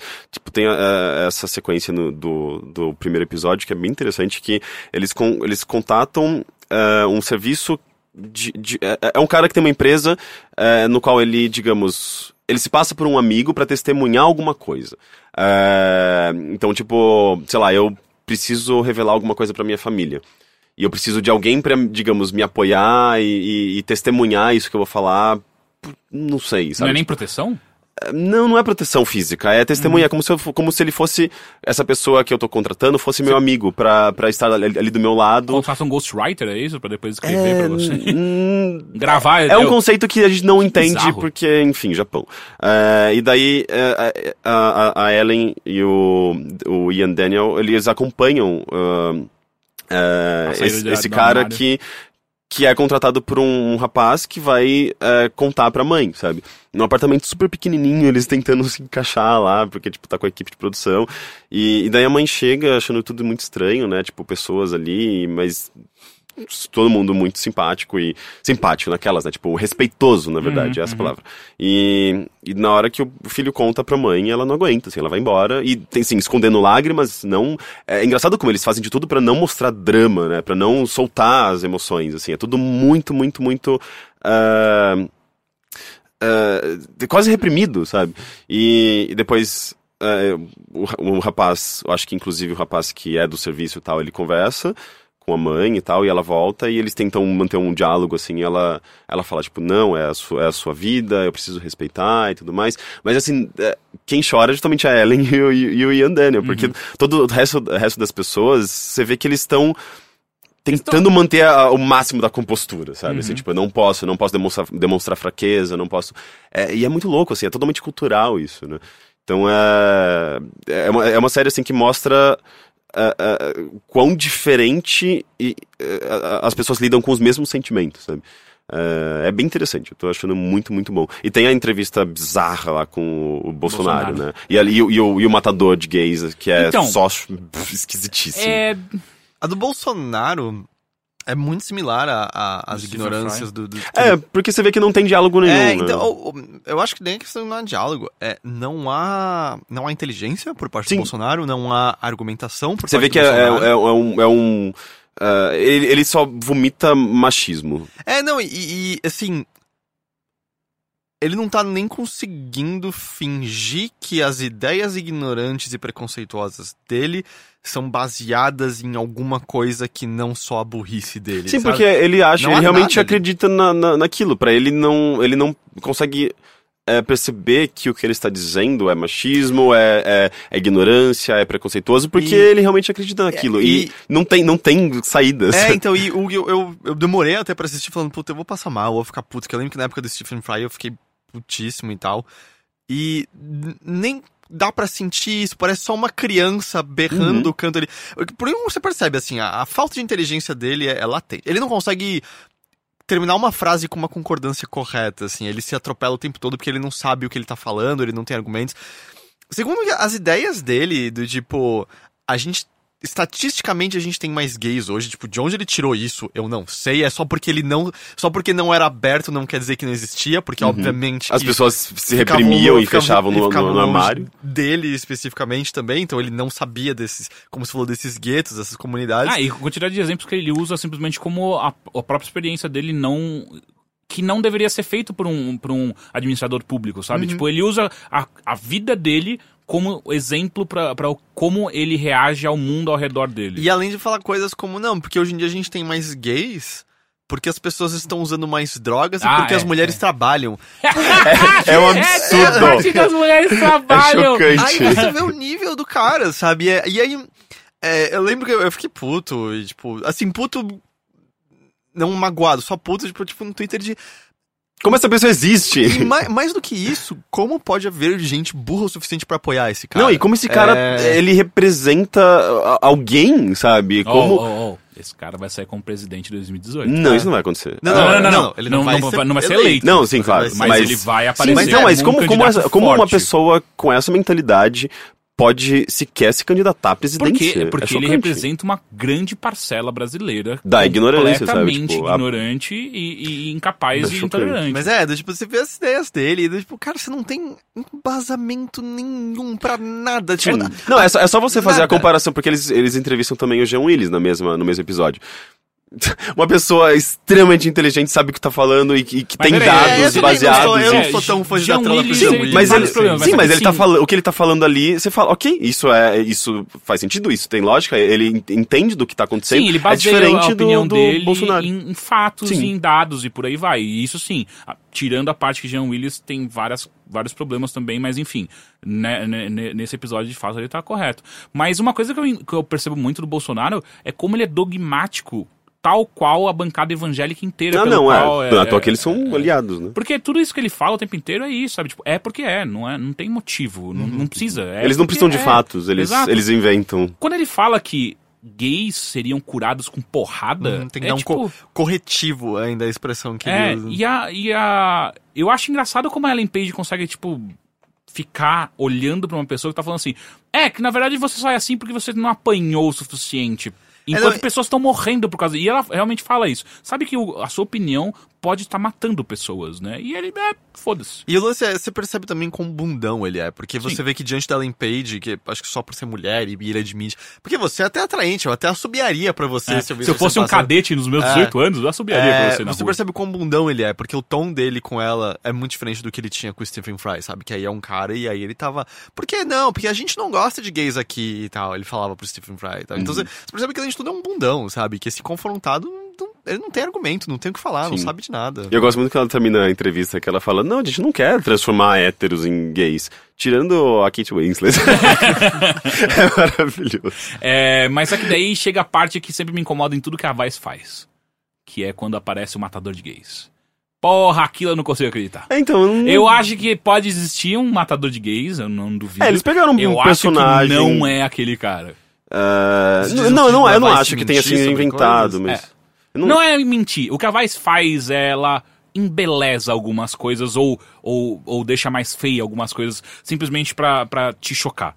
E eu acho que aquilo lá é, é total isso, sabe? Tipo, eles levam, Porra, caso você não tenha assistido, eles levam um cara que se diz um assassino confesso de. um ex-policial assassino confesso de, de, de gays. Como se fosse um mercenário, né? Ele Exato. paga, e aí ele o cara é chega todo coberto e tal, ah, e faz uma entrevista bizarríssima, É, bem sabe? bizarro. Não, não, faz, não, tem, não fala lé com cré, e, e em algum momento, daí, e aí aumenta ainda o fator vice da coisa quando ele fala que ele mata gays e se ele vê um gay na frente ele não vai ter dúvida de matar e aí a, a Ellen Page vira pra produtora eu quero falar pra ele que eu sou gay, será que vai acontecer alguma coisa? Não, não vai, o cara tá desarmado, tem uma equipe inteira de, de, de pessoas à sua Ah, volta. sim, mas, mas porra. É... Nunca aconteceria, isso nunca, é que nem Mas, quando... é, mas, é, mas é, é tenso, é bizarro, é, é, tipo, porra, é, de certa forma é- ela, ela justamente tá tentando fazer o que ela fez no- na série inteira, que é poder se posicionar enquanto gay nas entrevistas e tudo mais. Só que de repente ela tá na- de frente com uma pessoa Um que. personagem. Sim, mas é um personagem que.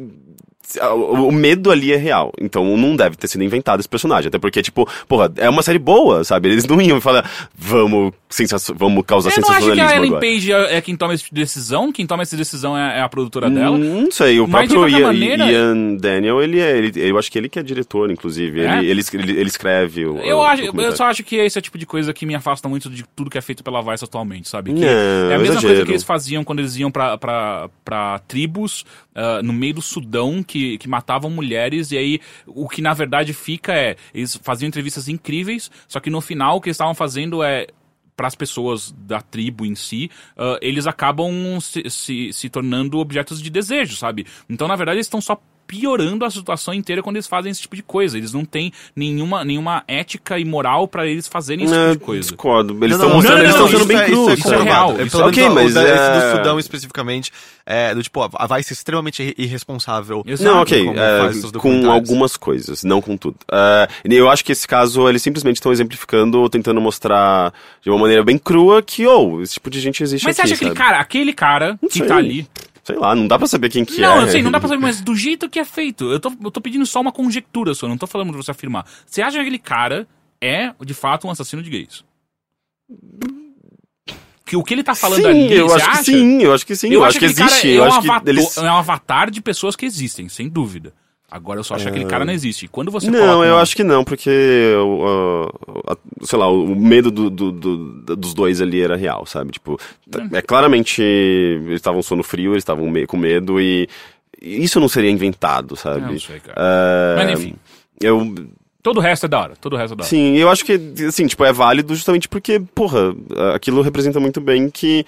é, o quão bizarro é o Brasil nesse sentido, Sim. sabe? Tipo, é, sim, existem pessoas que já mataram gays e, sabe, tipo, às vezes. A gente tem casos disso recentes, sabe? Tipo, de. de é, que, que existe suspeita de homofobia e as pessoas não foram presas, sabe? É, existe essa ques- questão da impunidade e eu acho que essa, essa entrevista representa bastante Inclusive tem uma isso, hora que sabe? eles mostram aquele vídeo do cara que tá no elevador, lembra? Que toma facada? É. Meu Deus, cara, aquilo, aquilo me dá muito frio na Uhum. espinha, sabe? Como o cara dá uma facada na nuca de um E por maluco, quão velho. perto ele não ficou De morrer e paraplégico, né? É, morrer e, e, e paraplégico. No final, ele, ele, ele não, não, não, Não- ficou. é, foi tipo, chegou muito perto a faca, mas não, não pegou. É, mas Enfim, é um absurdo, é, enfim. Hum, eu acho que. é, justamente para exemplificar que existe muita violência, sabe? Uhum. É bem, bem- meio bizarro. Mas, é, enfim, é uma boa série. É, eu quero, tô curioso pra ver as outras.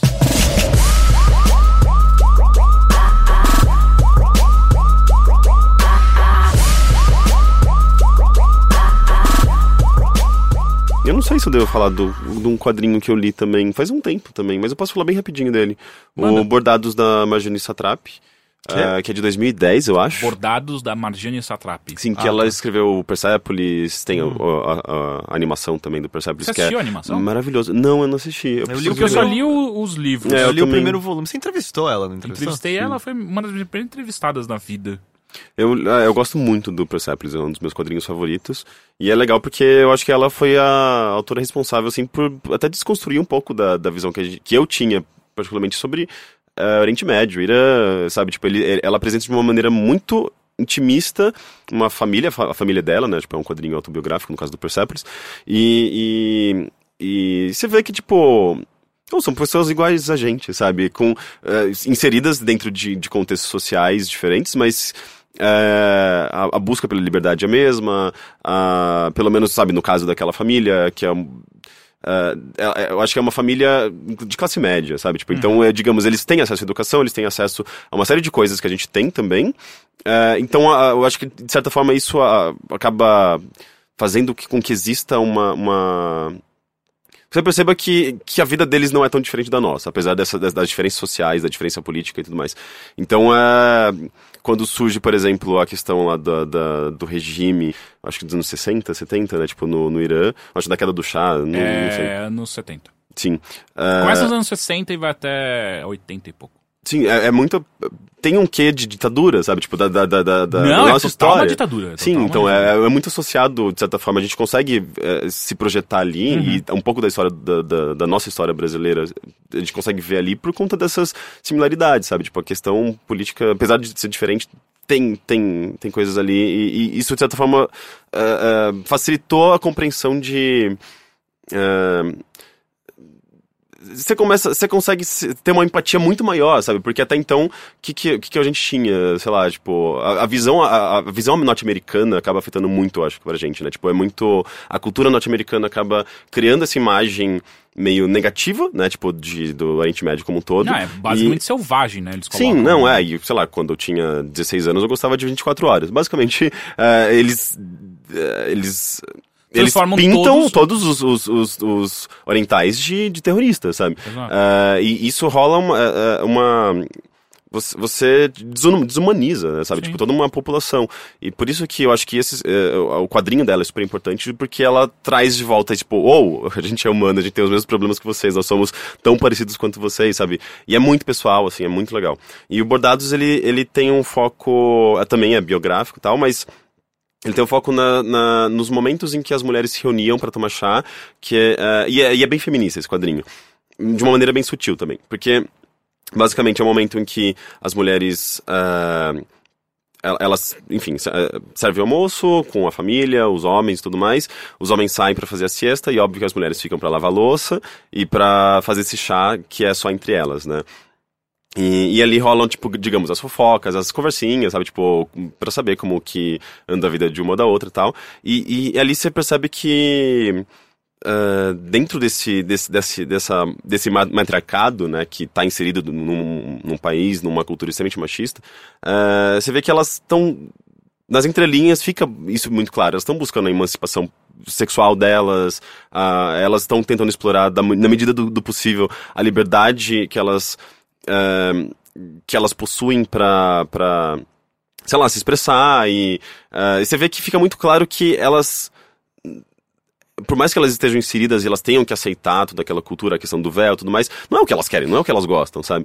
Eh, e, ao mesmo tempo elas fazem isso de uma maneira leve, sabe? Tipo, é, elas estão inseridas naquilo, elas precisam aceitar aquela realidade, mas aos pouquinhos, com pequenas atitudes, elas conseguem mudar aquilo, seja, seja dentro de casa, sabe? Eh, de certa forma, tendo controle sobre a família, eh, e não, não simplesmente deixando esse controle pro, pro marido e tal.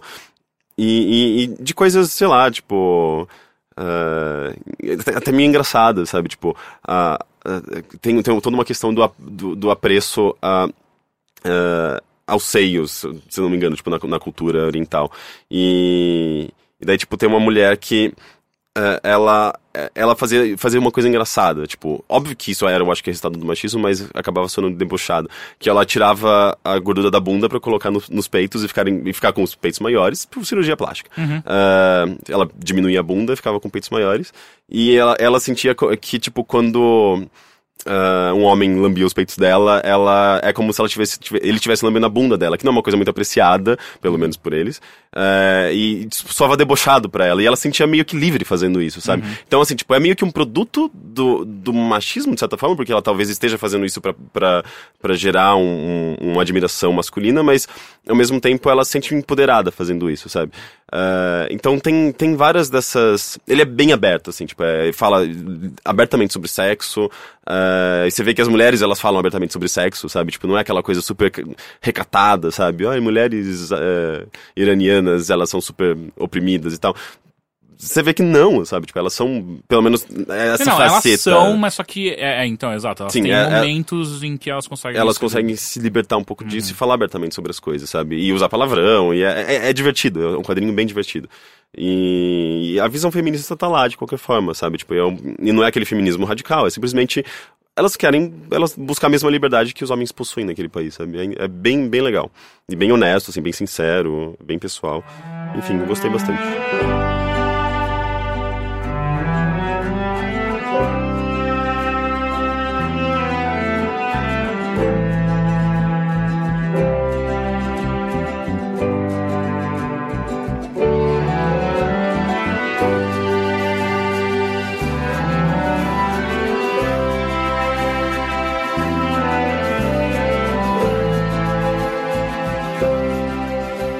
Então eu quero falar de duas coisas. Hum. Talvez uma terceira bem rápida, mas a primeira que eu quero falar Hum. é eu voltei ao passado para assistir uma coisa que eu tinha assistido quando eu era muito pequeno e eu falei, puta, preciso rever, porque tanta gente fala bem, eu mal lembro disso. Mas teve que voltar no tempo pra conseguir Tive, ver tive, isso? era a única forma, era a única Só forma. tinha em VHS. É, mas tá tudo bem. Eu, eu consegui ir e voltar suave. Ah, eu assisti Blues Brothers. Ah, esse filme é ruim. Nossa, eu nunca vi esse filme. Yep. Os irmãos É, cara de pau. Sim. é ruim. Ah, esse filme é ruim, esse filme é por isso simplesmente ruim. Eu. Você fez todo um esforço pra assistir esse filme? Você, Uhum, uhum. assistiu o primeiro, pelo menos. mas você é assistiu num videocassete mesmo? Não! Esse é o Henrique, esse é o Henrique. Ah, não sei, vai que ele queria Foi ter uma experiência mais. nutshell, a, a né? a experiência mais pura. Sabe, tipo, puritano, sabe? Porra! É, ele esperou passar na sessão da tarde, É. dublado. Eu, inclusive, me matriculei no meu colégio antigo de novo. Ah, eu, eu assisti o Blues Brothers e, cara, ele não é um bom filme, né? Não, é uma comédia bem sem graça. É uma comédia sem graça, sem pé nem cabeça, ah, tudo que acontece é, é muito estranho. Pra quem não sabe, é um filme de John Landis, que a outra coisa que ele fez de muito famosa foi um lobisomem americano em Londres ou em Que é o Paris? primeiro, o Paris é, É. o segundo. É, o Londres é o primeiro, né? Não, pera, não. É de 1980. Londres é o primeiro, Paris... O primeiro é bom, o segundo é ruim. Eu vou discordar porque eu gosto dos dois. Ah, é o... Não, o segundo... Qual que é o A gente já daqui? teve esse papo. Ah, é? Já. Qual que é o que tem a festa que os caras injetam neles mesmos e viram eu acho que é de lobisomem? Paris. Então Paris é o segundo, é o ruim. Mas enfim, é, é de Paris, é, é esse mesmo. Ah, então John Landis, ele não fez muita coisa. É, é, ele, ele foi produtor de bastante coisa, mas só que coisas boas mesmo, ele não é muito conhecido por isso. E Blues Brothers não é uma coisa boa, sabe? É um filme com Dan Aykroyd e com o John, Belu John Belushi, né? É o... Eu, É, nunca é o lembro. John, o que morreu. É, John o que morreu. Belushi. O irmão do Jim. É, exato. Eu sempre confundo os dois. Ah, e cara... O John Belushi era um cara ok no Saturday Night Live. É. É, ele tem alguns quadros legais lá. Ah, e eu acho que ele é um cara, é um comediante muito dessa safra, desses caras do- dos anos 80, tipo, tal qual Dan Aykroyd e, Uhum. e coisas do tipo. É... Pra quem não conhece o filme, é a história de dois irmãos, os Blues Brothers, que um deles, o, o Jake, ele tá preso, e aí quando ele sai da prisão, ele, ele é recebido pelo irmão dele, o Elwood, e aí eles vão até... E aí começam as bizarrices do filme, tipo, eles vão até a... a, a a, a casa de orfanato onde eles cresceram e eles odeiam a mulher que, que A freira lá. a freira, né? A pinguim. Ah, só que eh, vai fechar o orfanato e eles falam, ok, eh, se vocês conseguirem 5 mil dólares, não fecha. Eles então a gente tem 11 dias pra conseguir 5 mil dólares. Eles, pra isso eles decidem... ah, É, ah, anos 80, quando 5 mil dólares era suficiente pra Muito salvar dinheiro. um orfanato. É, 5 mil dólares pra salvar 11 dias e ela, a, a Pinguim, que é uma freira, ela proíbe eles de, de, de, eh, recorrerem ao crime pra conseguir 5 mil dólares. Então eles decidem colocar a banda antiga deles de, de blues ah, de volta. E aí a história deles indo atrás de cada um dos, dos integrantes da banda, tentando convencê-los a voltar. É tipo o Mass Effect dos Da blues. maneira É, mais É, o fácil é a dura história de dois caras que querem ganhar dinheiro, dois caras brancos que querem ganhar dinheiro com uma banda de blues. Exato. E todos brancos. Só tem um negro na banda que é o baterista. Pô, e, e- mas blues não é uma, um, um gênero basicamente black? Não, não, não é basicamente, mas. Não, não sei, origem. É, é- É, a origem é tipo música negra, né? eu, eu não sei essa origem. Mas eu acho que ele é mais bem representado por. Assim pelo- como o jazz, o jazz também é Sim, bem sim. música negra. Mas é, é- eu, eu sinto que é um filme que a gente curtia porque passava, sei lá, na sessão da tarde e era um filme que você conseguia ver como criança, sabe? É, porque ele. Tem uma hora que ele- eles estão ah, ah, fugindo da polícia, basicamente. E do nada eles entram num, num, num shopping com um carro. a polícia também entra atrás com um carro. E eles começam a quebrar todas as lojas sem nenhum motivo aparente. É simplesmente a piada é, nossa, olha o que eles estão fazendo de carro dentro de um shopping. Que absurdo, né, gente? Sério, é, essa é a piada. E é eles entrando e batendo em todas as lojas possíveis. E a piada é de vez em quando um olha. Olha só, aqui tem essa loja de, de departamento. É. E a piada, e uma coisa que eu percebi durante o filme inteiro, é o quão naturalmente eles agem às situações mais absurdas do mundo. É tipo como se fosse um desenho animado, né? É. E é só. Nossa, isso não tem a menor graça. E do nada aparece a Carrie Fisher, que é a Princesa Leia. Hum. E você fica. ah, e ela Ah, aparece. referências da época. Não, né? e ela aparece só tentando matá-los. E ela nunca consegue, e é sempre o jeito mais estúpido. É quase como se fosse o Coyote e o, e o Papaléguas. Que é uma estrutura muito normal pra vários filmes de comédia dessa época. Muitos É. dos filmes que a gente gosta dessa época são muito ruins, na real. O que, eu me É. lem... o que me lembrou muito Blues Brothers foi aquele aquela série que tinha o, o Dukes of Hazard. Sei. Lembra muito. Mas é mais isso. antigo, né? Os, gato, os gatões. É, os gatões. É mais antigo, É mas mais é que o antigo. Blues Brothers lembra, é, me lembrou muito Sim, que são os caras. dirigindo e, tipo, eles nunca têm medo do perigo, né? Exato, deles. exato. Ah, ah, tem uma hora que tem. é- o final do filme, pelo amor de Deus, an- anos 70, esse filme. Ah, e não vou nem contar o final, mas é uma das cenas finais é. De repente tá a Guarda Nacional, os bombeiros, a polícia, a SWAT, todo mundo atrás deles, e a piada é essa. Que tem todas as pessoas tentando uh, Mas é um final grandioso, cara. É tipo, uau. É, eles conseguiram o que eles queriam tal. Mas assim, uma coisa interessante, a música é realmente muito boa. Uh, uh, eles juntaram uma banda muito, muito foda com, com, com, com musicistas profissionais e com várias aparições bizarramente fodas, sabe? Tipo, aparece o Ray Charles no, no, no meio do nada, aparece a, a Aretha Franklin, uh, para fazer. E, e, ele tem um quê de musical, né? Porque é, é, esses artistas aparecem como inseridos na história. Então o Ray Charles ele é dono de uma, de uma, de uma loja de instrumentos. E eles estão tentando comprar um piano e eles falam, pô, esse piano é uma bosta. Daí o Ray Charles, não, não, não é uma bosta. Ele começa a tocar e é uma puta música do caralho.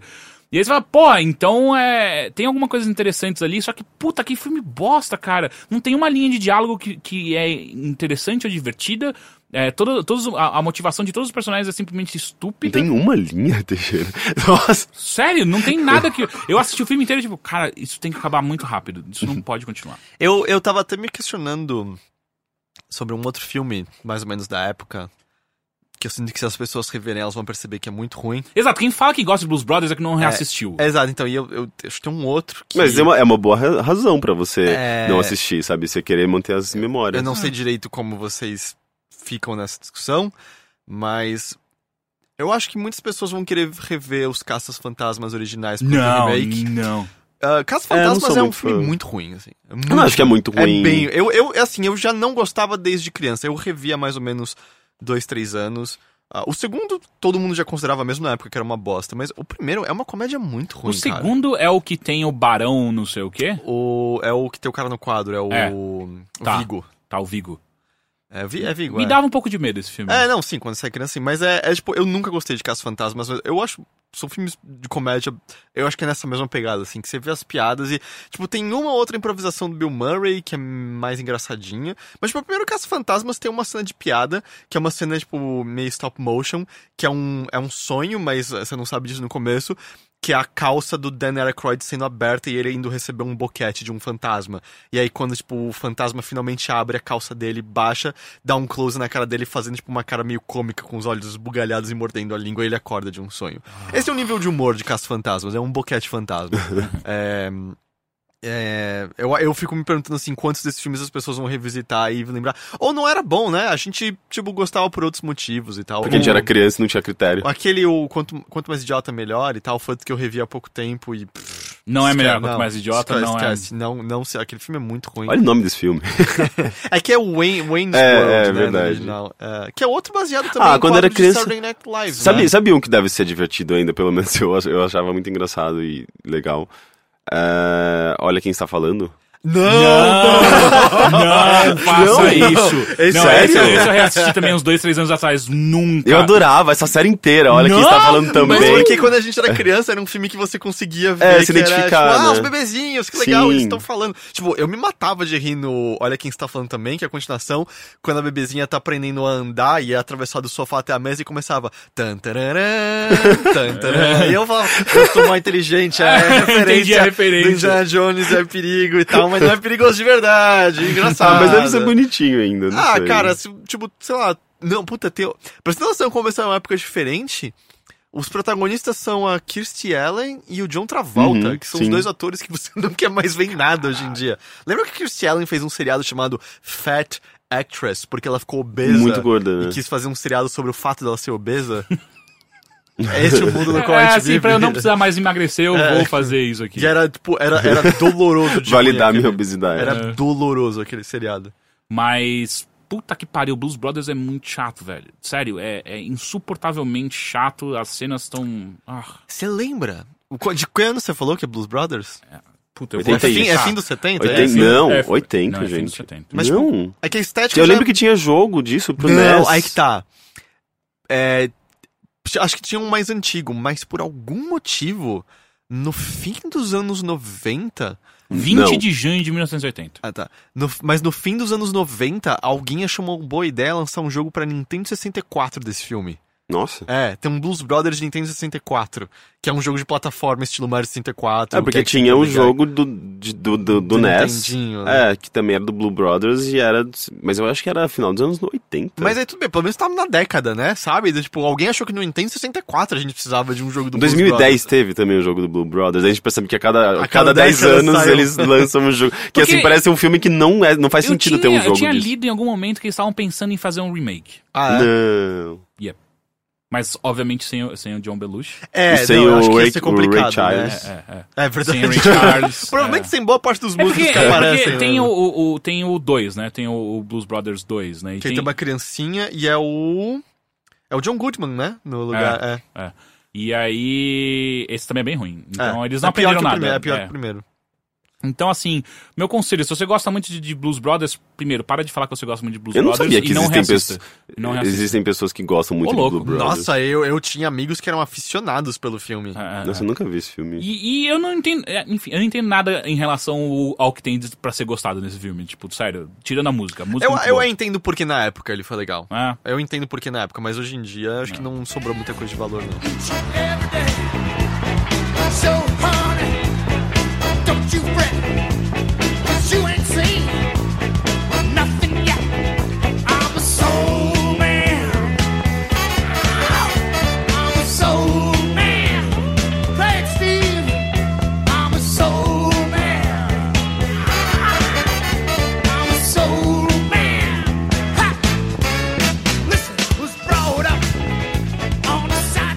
E aí, pra falar uma coisa boa, que foi uma grata surpresa, que eu- comecei a assistir, assisti três episódios de uma nova série do Netflix que chama Flaked, que é com o cara, o cara do Arrested Development. Eu tava com, o nome dele até agora há pouco na, na cabeça, o, o Will ah, é Arnett. o, o que é o... É o irmão... Mágico. Mágico. Não, É. Illusion Michael. É.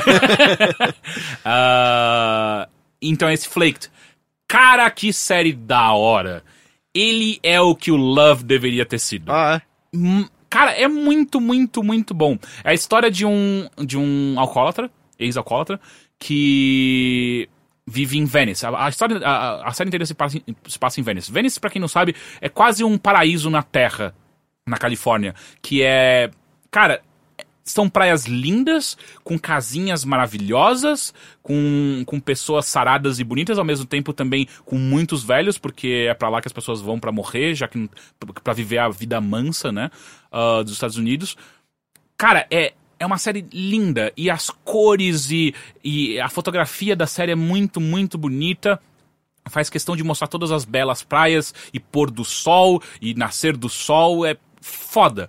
E tem todo esse tom muito alegre em todos os episódios de como ele é um ex- ex-alcoólatra que matou uma pessoa atropelada e foi aí que ele deu o wake-up call dele. Falou, ok, eu não posso mais beber. E, ele, e, e boa parte da série mostra ele nas reuniões e ele conversando com as pessoas, porque ele também se tornou... Ele tá muito tempo nas reuniões do AA e aí ele se tornou quase um conselheiro daquela comunidade.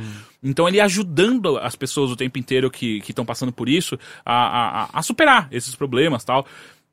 E isso é sempre assim, me parece que é meio que uma. Pelo menos nesses três, três ou quatro episódios que eu assisti, ah, é meio que o formato da série. O come, o, o- a primeira metade da série, do, do episódio, é muito alegre, muito pra cima. É ele resolvendo problemas, é ele mostrando como ele consegue dar a volta por cima, e é ele e é mostrando também esse personagem que ele faz, eh, que é aquele típico personagem que é faça o que eu faço, não faça o que eu digo. Não, faça o que eu digo, não faça o que eu faço.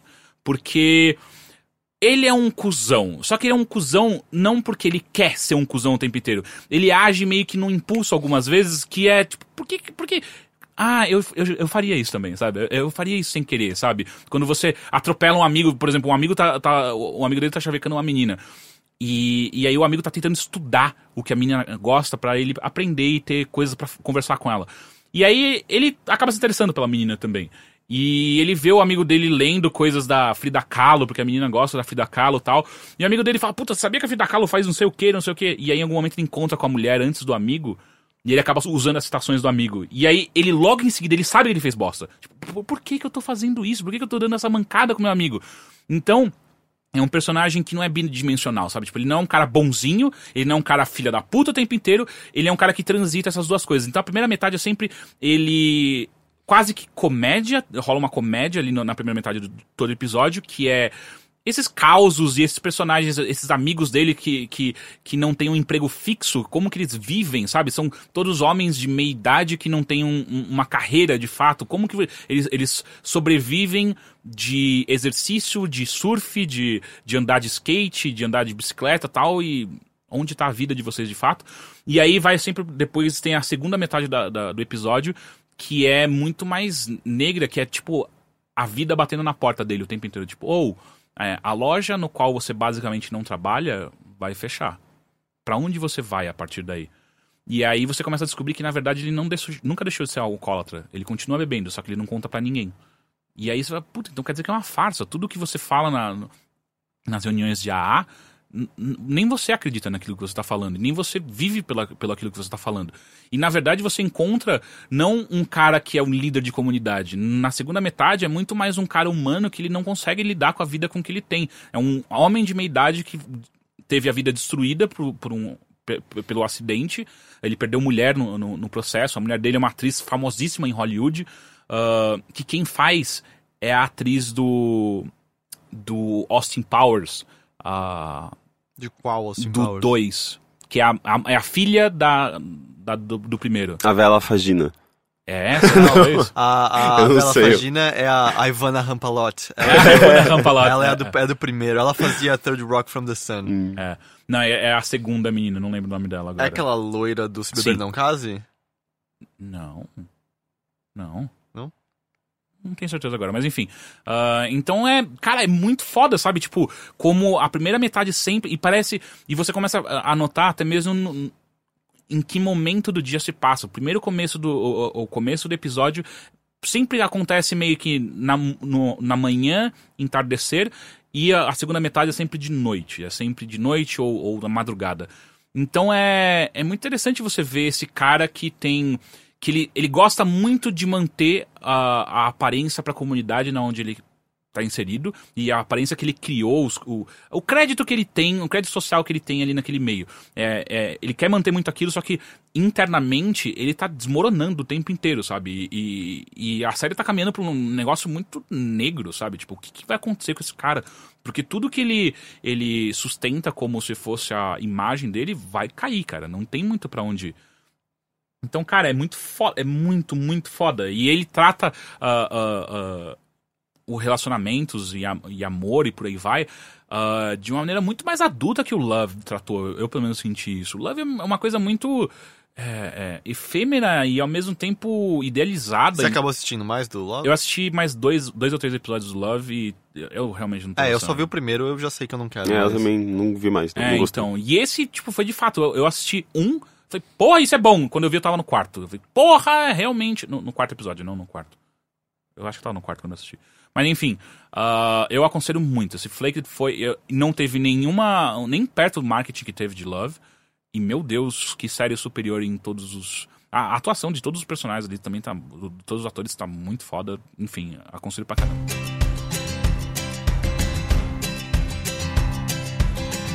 You're on my mind, and all you ever do circles around my head with no beginning and no ending.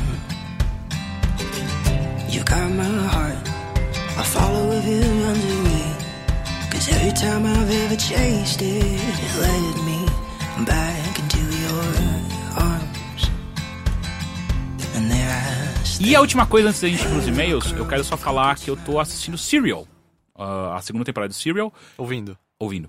É, Não é tão boa quanto a primeira, né? Eu não sei se é o assunto, se é porque a primeira a gente tava sendo apresentada a uma coisa nova. Mas você tá, você tá já atualizado? Sim, não, tô. Ah, eu tá. Não, escutei porque eu ouvi o- dizer que melhorava depois de um tempo. Não, eu, eu, eu acho foda. Desde a primeira eu já tava achando do- muito, muito bons os, os episódios. Só que eu acho que não é a mesma- o mesmo nível da, da primeira temporada. A- essa segunda temporada conta a história de Bo Born Dog. É é um nome escroto. É um soldado que ele decidiu que ia ser uma boa ideia ele, ele, ele sumir da base dele no Afeganistão ah, e ter se dado o status dele como perdido na guerra para pra ele voltar depois de um tempo e conseguir uma, uma, uma audiência com o alto escalão do exército norte-americano para apontar as falhas no exército norte-americano. Só que no processo, quando ele sai de, de, de dentro do, do, da onde ele tá estacionado, ele é capturado pela Al-Qaeda, não, pelo Talibã, e passa cinco anos capturado. E aí é toda a história dela ten- tentando mostrar os dois lados. O lado do, do Bo, que. Cara, esse cara não fez por mal isso, sabe? De, de ser capturado. Ele não queria. Ninguém quer ser capturado pelo, pelo Talibã durante cinco anos e quase morrer. Ah, mas ao mesmo tempo também mostrar, tipo, cara, o que ele fez foi completamente é, é, absurdo.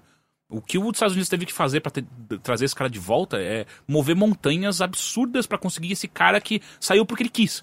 Então, o tempo inteiro é a série mostrando o lado do cara, o lado do- dos Estados Unidos, da, da própria diplomacia que envolveu colocar, trazer esse cara de volta, até mesmo os, os soldados que putos, putos, tendo que se arriscar muito pra conseguir entrar em, em, em fazer, fazer invasões incursões em cidades pra ver se, se, se esse soldado tava lá dentro e quase morrer. E, e os caras, tipo, puto, por que, que eu tô procurando esse cara, sendo que ele saiu porque ele quis? Então é, é muito interessante essa, essa coisa que ela tem feito. E, e eu acho a coisa mais foda de- dessa segunda temporada é como ela, ela tem explicado muito os pormenores de toda a operação de invasão ao Iraque e Afeganistão do- dos Estados Unidos. É muito, muito interessante. Mas, enfim, eu acho que a, a primeira temporada tava melhor. Então agora vamos- vamos para os e-mails que você pode enviar para bilheteria@overloader.com.br ou então para esc.fm barra bilheteria. Tá bom.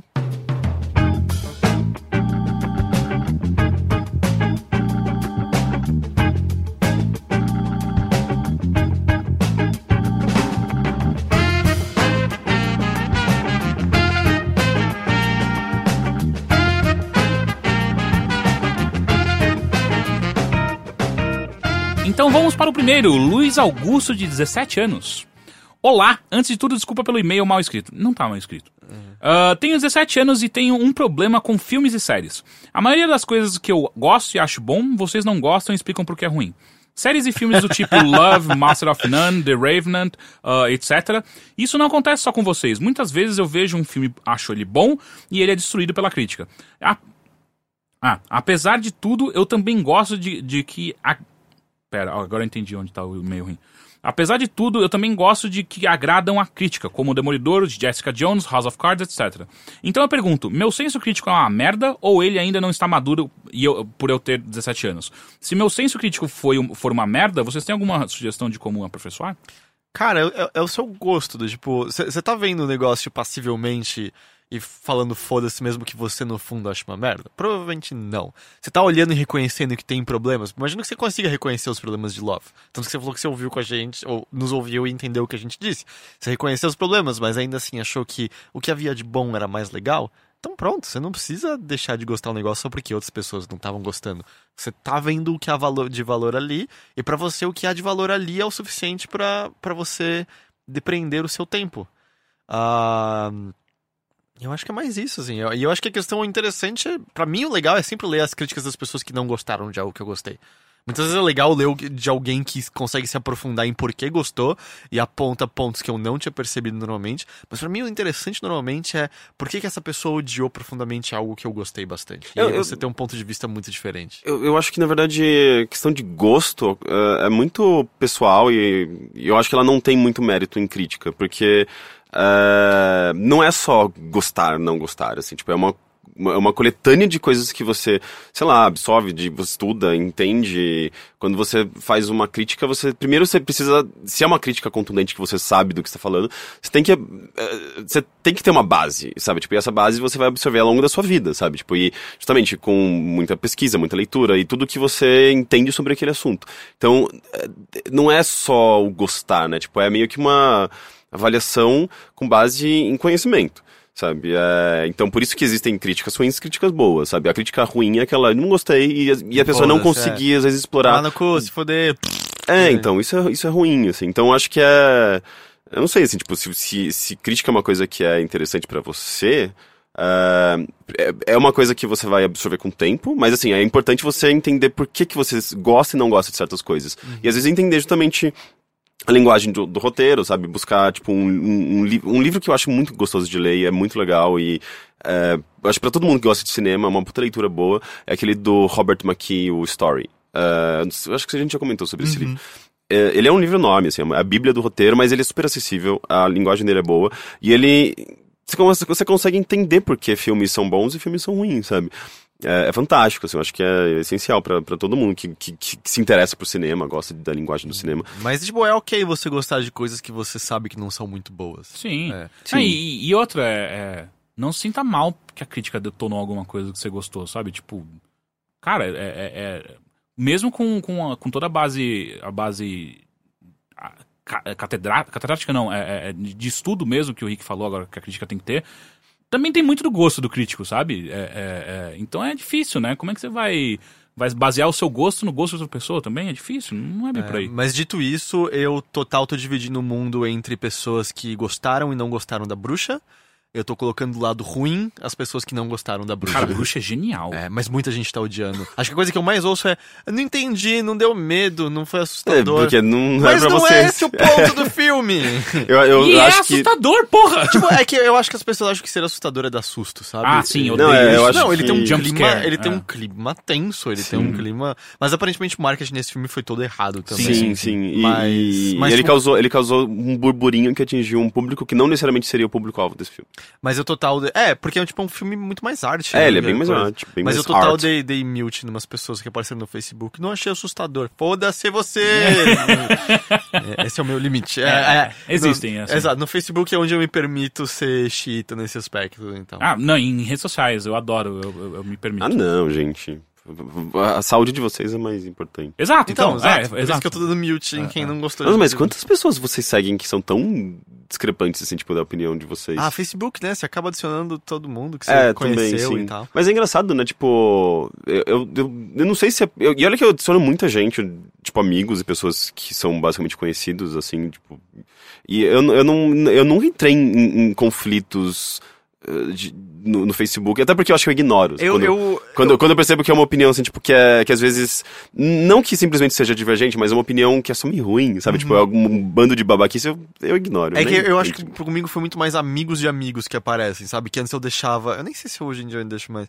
É, talvez tenha mudado de novo, mas deixava aberto e apareceu, tipo, amigos de amigos vindo defender ditadura uma vez. É, não, Ô, tipo, louco. é, aí era do tipo, ô, sério, eu não vou mais ser seu amigo se você continuar sendo amigo desse babaca. Ah, eu nem falo, Tipo, é, eu vou lá e. e- Por que que eu segui essa pessoa mesmo? Sabe? Coisa do E tipo. aí, mas. E outra coisa, a gente falou mal de Master of None? É que você tinha visto na Teixeira e não tinha gostado. É, não, eu acho que é uma série que fica muito boa a partir do sexto, sétimo episódio. Ah, eu não eu consigo isso. assisti quatro episódios, mas é, eu assisti os primeiros quatro eu gostei dos quatro até agora. É, assim. não, eu, eu realmente Eu- não gostei nada. eu gostei o primeiro bastante. e o segundo, pra mim, foram martírios a terminar. O Mas... segundo é o dos pais. É. Eu adorei aquele É, episódio. então, eu, eu. Nossa, achei horrível. Todas as piadas ruins. Ah, eu, eu- eu não dou muita risada vendo, mas eu acho que é um seriado muito bem escrito. Não, sim, é, ele não é. Mas ele, não é comédia? É pra ele ser comédia? Então, ele, ele. Se ele é comédia, ele é aquela comédia de não rir. É, porque tipo, Louie é comédia, mas eu quase não dou risada, e é uma ótima comédia. E várias vezes você acaba. Eu, pelo menos, sinto vontade de chorar algumas coisas do Ah, Louie. então, e ainda assim é uma boa comédia. Exato. Mas eu acho que ele é infinitamente melhor que Ah, Master não, of não. None. Louie é melhor do que Master of None, com certeza. Ah, enfim, próximo e-mail. Olá, senhores overloaders. Primeiramente, gostaria de parabenizar vocês pelo excelente conteúdo e que são minha referência sobre games. Obrigado. Estou escrevendo este e-mail para ver se algum especialista em medicina consegue me, auxiliar, pois pa- parece que há muitos médicos escutando o programa. Meu nome é Márcio, tenho 37 anos e tenho um filho de 5 anos chamado João Pedro. Esse moleque mudou a minha vida. Jamais pensei que pudesse amar tanto uma pessoa quanto eu o amo. E justamente por isso escrevo para vocês. Meu filho sempre pareceu uma criança normal que foi evoluindo como toda criança. Começou a andar por volta de um ano. Começou a andar por volta de um ano. Sei que tem crianças que andam aos nove meses, mas segundo o pediatra, isso é normal. Mas João sempre foi, sempre falou muito pouco. E as pessoas e os médicos diziam que era assim mesmo, e cada criança tem seu tempo. Mas foi passando o tempo e ele desenvolveu, e ele desenvolveu, desenvolveu mais a fala. Mas não conforme achávamos que deveria ser, e os médicos falavam que era normal. Achamos que por sempre ser uma criança tímida, isso era normal, pois também tinham casos na família que as crianças eram assim e hoje são adolescentes que temos que mandar calar a boca. Achávamos, eu e minha esposa, que quando ele fosse para a escolinha, essa timidez melhoraria e ele se soltaria mais. Mas parece que foi ao contrário. Aos três anos, em 2014, matriculamos ele na escolinha, porque agora essa é a idade para entrar na escola, e na minha época eram aos seis.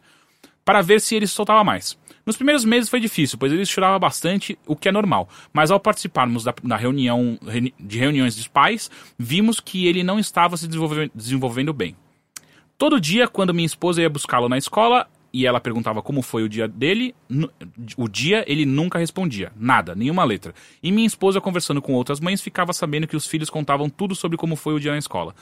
Nas festas da escola, onde às vezes as crianças apresentavam algum número, era uma tortura. As professoras falavam que ele ensina- ensaiava tudo bonitinho. Mas no dia da apresentação ele não fazia nada. Chorava, agarrava no meu pescoço e não se apresentava no palco. Até aí acho normal, pois até hoje, quando tenho que me apresentar a um cliente ou para pessoas que não conheço, minha mão soa muito e meu coração dispara. Mas no terceiro trimestre houve, houve uma mudança de professores da turma dele, por problemas na escola. E entrou uma outra professora que me, me revoltou muito. Na reunião de pais, ela e a coordenadora vieram falar conosco e queriam saber se meu filho tinha algum problema. Nós falamos que não sabíamos, mas que já estávamos procurando ajuda médica. Ele já estava passando por, em um fonoaudiólogo, neurologista, leva- levamos ele na PAI e ele estava fazendo ecoterapia e aula de música. Ecoterapia é uma terapia com cavalos. Ah, tá. É, um amigo meu fazia. Ele, ele era o, o professor, era bem legal. Ah, e aula de música. Mas foi em uma feira cultural na- da escola que senti uma dor revoltante. Quando a nova professora dele, que estava há uma semana com a turma, veio falar que meu filho naquela semana ficou muito agressivo. Ficava isolado no canto e não queria participar das atividades da classe. E quando minha esposa foi querer saber mais a respeito, ela olhou para minha esposa e disse: Depois a gente vê isso. Senti aquele, naquele momento ela querendo dizer: seu, seu filho tem problema. É assim mesmo e não tem muito o que fazer. Saí, saí de mim naquela hora, uma sensação de impotência e sem saber o que fazer e o que falar para aquela mulher. E fomos embora da escola, pois senti que ela estava tratando meu filho como retardado e comentei isso com a minha esposa a caminho do carro. Eu suspeitava que ele, que ele tivesse autismo, por algumas coisas que ele fazia, como sempre enfileirar os carrinhos da mesma forma e ninguém poder mexer neles ou ficar repetindo várias vezes a mesma parte do, do desenho. No caso do desenho, o que me confortava era que ele ficava voltando sempre uma parte engraçada e se matava de rir, e geralmente os autistas que fazem isso não expressam nenhum sentimento. No restante do ano, ele, faz- ele fez vários exames e talvez até o fim da minha vida eu não faça tantos quanto ele fez. No fim do ano, tiramos ele da escola e conversando com uma prima da, da minha esposa, ela ofereceu uma vaga para ele no CEL, que é da prefeitura, pois ela achava que a escola não estava sabendo trabalhar e ele eh, não, não estava sabendo trabalhar ele e que lá haveria mais crianças para ele conviver e seria melhor. Realmente ele melhorou muito e sinto que a aula de música ajudou mais ainda, chegando até a fazer uma apresentação com os outros alunos da escola da de música. Chorei nesse dia, mas ainda sinto que ele não está totalmente desenvolvido para a idade dele, e isso é muito fácil de ver quando ele está com outras crianças. A fonoaudióloga acha- achava que ele era autista, mas com o decorrer das sessões já descartou essa hipótese. A neurologista também descartou o autismo. Se, ele, se, se caso ele tiver, é uma coisa bem leve, e o que ele tem é um transtorno comportamental e de um transtorno comportamental e de fala. E as professoras de música falam que tem, tem crianças que demoram mais para amadu- amadurecer, que é o caso dele e que ele também está com um atraso na coordenação motora fina, que é a habilidade de escrever e pintar. Ele já escreve o primeiro nome dele, mas precisa melhorar essas habilidades. Ele passa na psicóloga da, da PAI, e lá ela fala que é muito difícil dar um di- diagnóstico antes dos 7 anos. Mas neste ano minha, esposa estava conversando com a professora dele, pois mudou a professora. E ela tem um filho com autismo e foi detectado aos 5 anos. Hoje o filho dela tem 12 e toma alguns remédios, e que ela detectou o autismo com um exame que custava em torno de- de 2 mil reais na época. Sei que ficou muito grande e fiquem à vontade para resumi-lo. Só estou escrevendo para compartilhar um pouco da minha angústia de saber que e saber se alguém já passou por isso e possa ajudar, pois no ano que vem ele vai fazer o primeiro ano, o primeiro, pera, pois no ano que vem ele vai para o primeiro ano e crianças são cruéis na cidade, principalmente quando se tem uma criança diferente de todos. Basta lembrar do nosso período na escola. Muito obrigado e ainda não sou colaborador do Peito, blá blá blá. Ah, porra, é, é tipo se alguém sabe como ajudar este pai, manda um e-mail, É, porque... que eu não tenho a menor ideia, eu não sei nem o que falar. É, porque pare- aparentemente ele fez tudo, né? Foi, foi em, busca de todos os diagnósticos Eu, eu fico perguntando se ele fez um pouco demais até. Porque, tipo, é uma. é- é- Claro, quando você coloca o seu filho na escola, tem essa questão do comportamento, de como ele lida com as crianças, como as pessoas enxergam ele, ainda mais que é um, você não tá acompanhando o tempo todo, né? Você não tá vendo o tempo todo. É, E, e eu não sei se existe uma hiper preocupação em tentar entender exatamente se ele tá no ritmo certo, porque cada criança tem seu ritmo, né? É, se ele tá no mesmo ritmo, se ele tem a, mesmo, a mesma atitude das, das outras crianças e. e Eu não sei, assim, tipo, realmente é, é meio meio maluco, porque, sei lá, tipo, a gente, sei lá, eu com. Eu entrei na escolinha com seis anos, como ele mesmo comentou, né? Tipo, que as crianças estão entrando mais cedo agora, eu não sabia disso. É, eu. eu, E- eu, Não, eu entrei com dois. eu entrei com dois ou três, né? Dois? É, maternal. É, maternalzinho, né? Caralho. De infância. Então. Nossa, eu, sei lá, eu fiquei com minha mãe, assim, durante um bom tempo. Ah, e e fui, comecei a ir pra escolinha com cinco anos, eu acho. E... Mas eu não sei, assim, tipo... ah, Eu acho que cada criança tem o seu ritmo de desenvolvimento, isso é, isso é claro, sabe? Tipo, tem crianças que começam a falar antes, vai falar depois, andar antes, andar, de- andar depois. Tem essas questões de comportamento, né, que acho que são importantes de, de se, se observar e tal, de saber que eles pelo menos conseguiram descartar essa, essa hipótese de, de autismo, ou pelo menos um certo grau de autismo, mas é, eu não sei, eu não sei se, se, se às vezes é uma preocupação demais com uma criança que ainda, ainda está em desenvolvimento, sabe?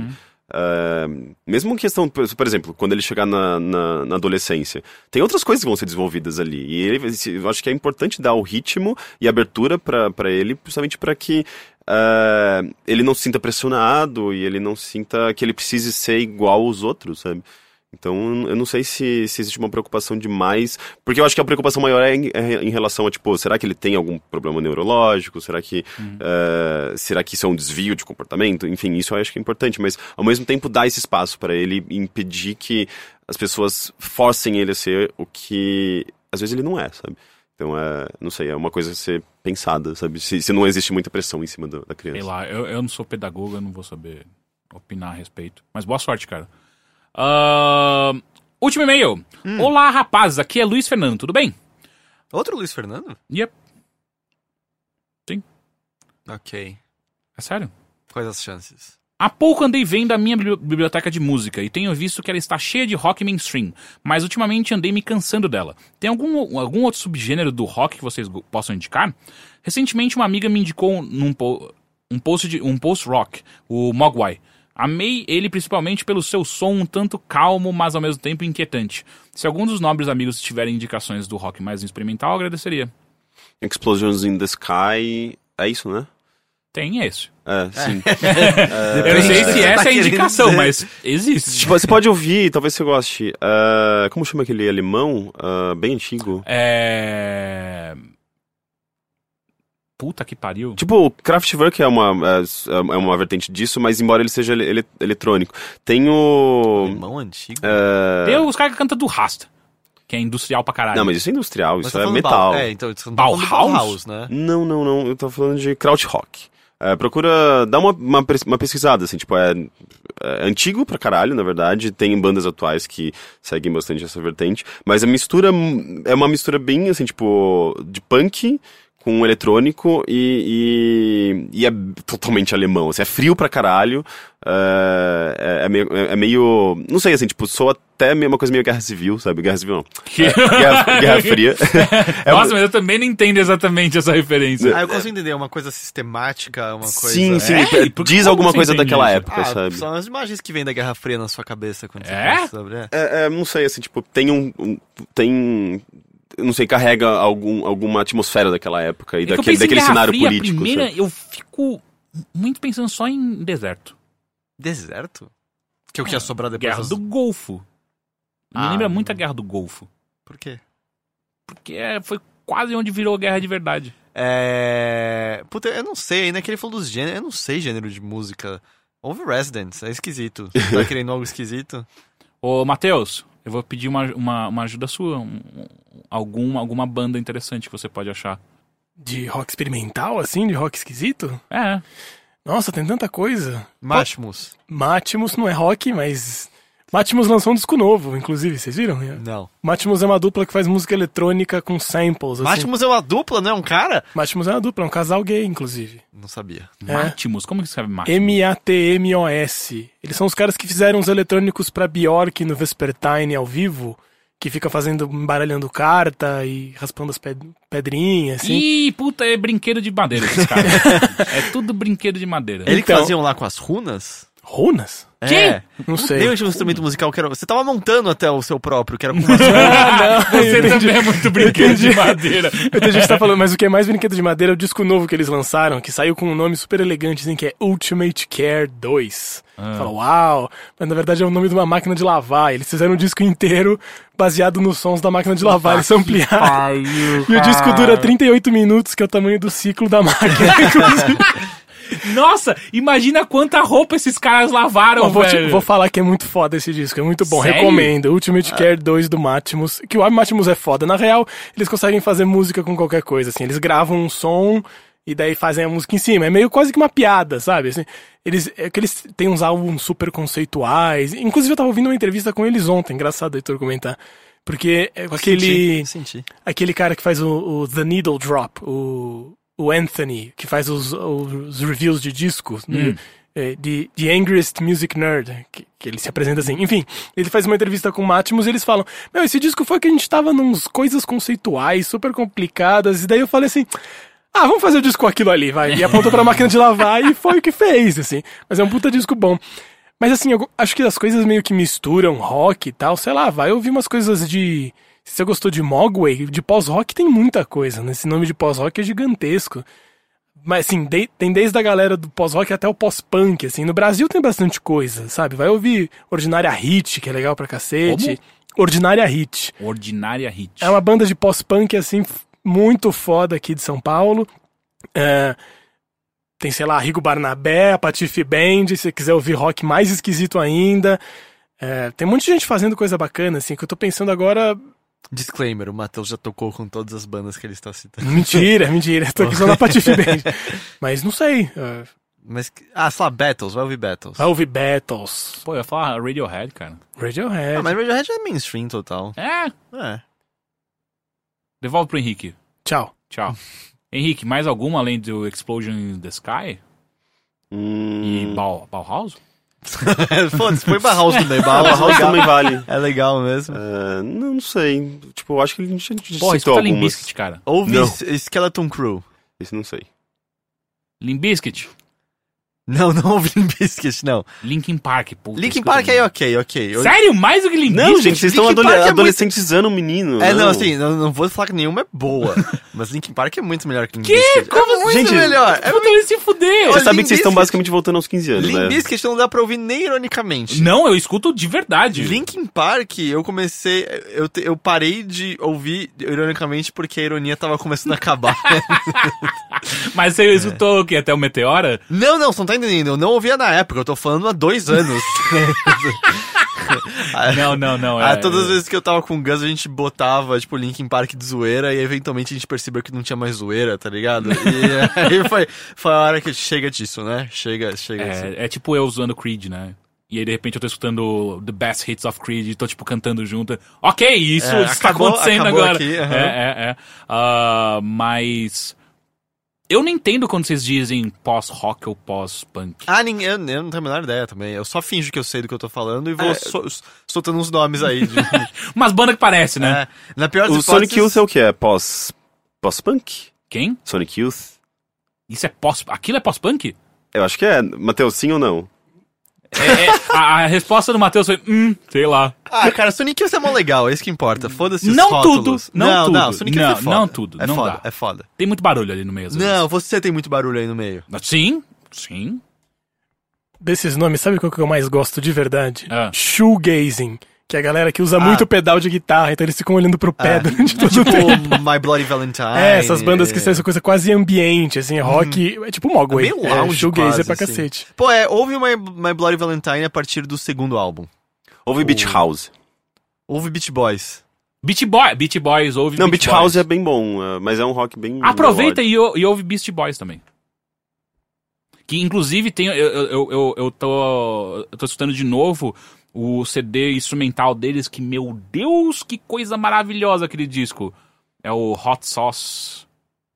Eu não lembro. Mas enfim, eles pegaram. Eles, tudo que você conhece Beast Boys, eles transformaram. Você tá com fome, né? Eu ia falar que eu pensei em as dias de frango com hot sauce agora. É, eles transformam, eles pegaram tudo que você conhece em Beast Boys, um rap, e na verdade eles foram pra um lado de jazz e que mistura com, com batida de hip hop e, e- e- e house. Cara, é incrível. Mas de que ano que é isso? Porque eles não existem mais, né? Eles Não, não, não, não, não, mas esse, esse CD é, é- é mais antigo. Ele deve, ele deve ser 2000. Eu vou até dar uma olhada aqui, mas é. É, é 2000, enfim. Esse eu é não o vou conseguir olhar agora. Década de 2000. Hã? Era o último e-mail? Era o último e-mail. Ok. Gente, muito obrigado. Uau, uau, uau. Eu queria fazer a trilha de você falando obrigado.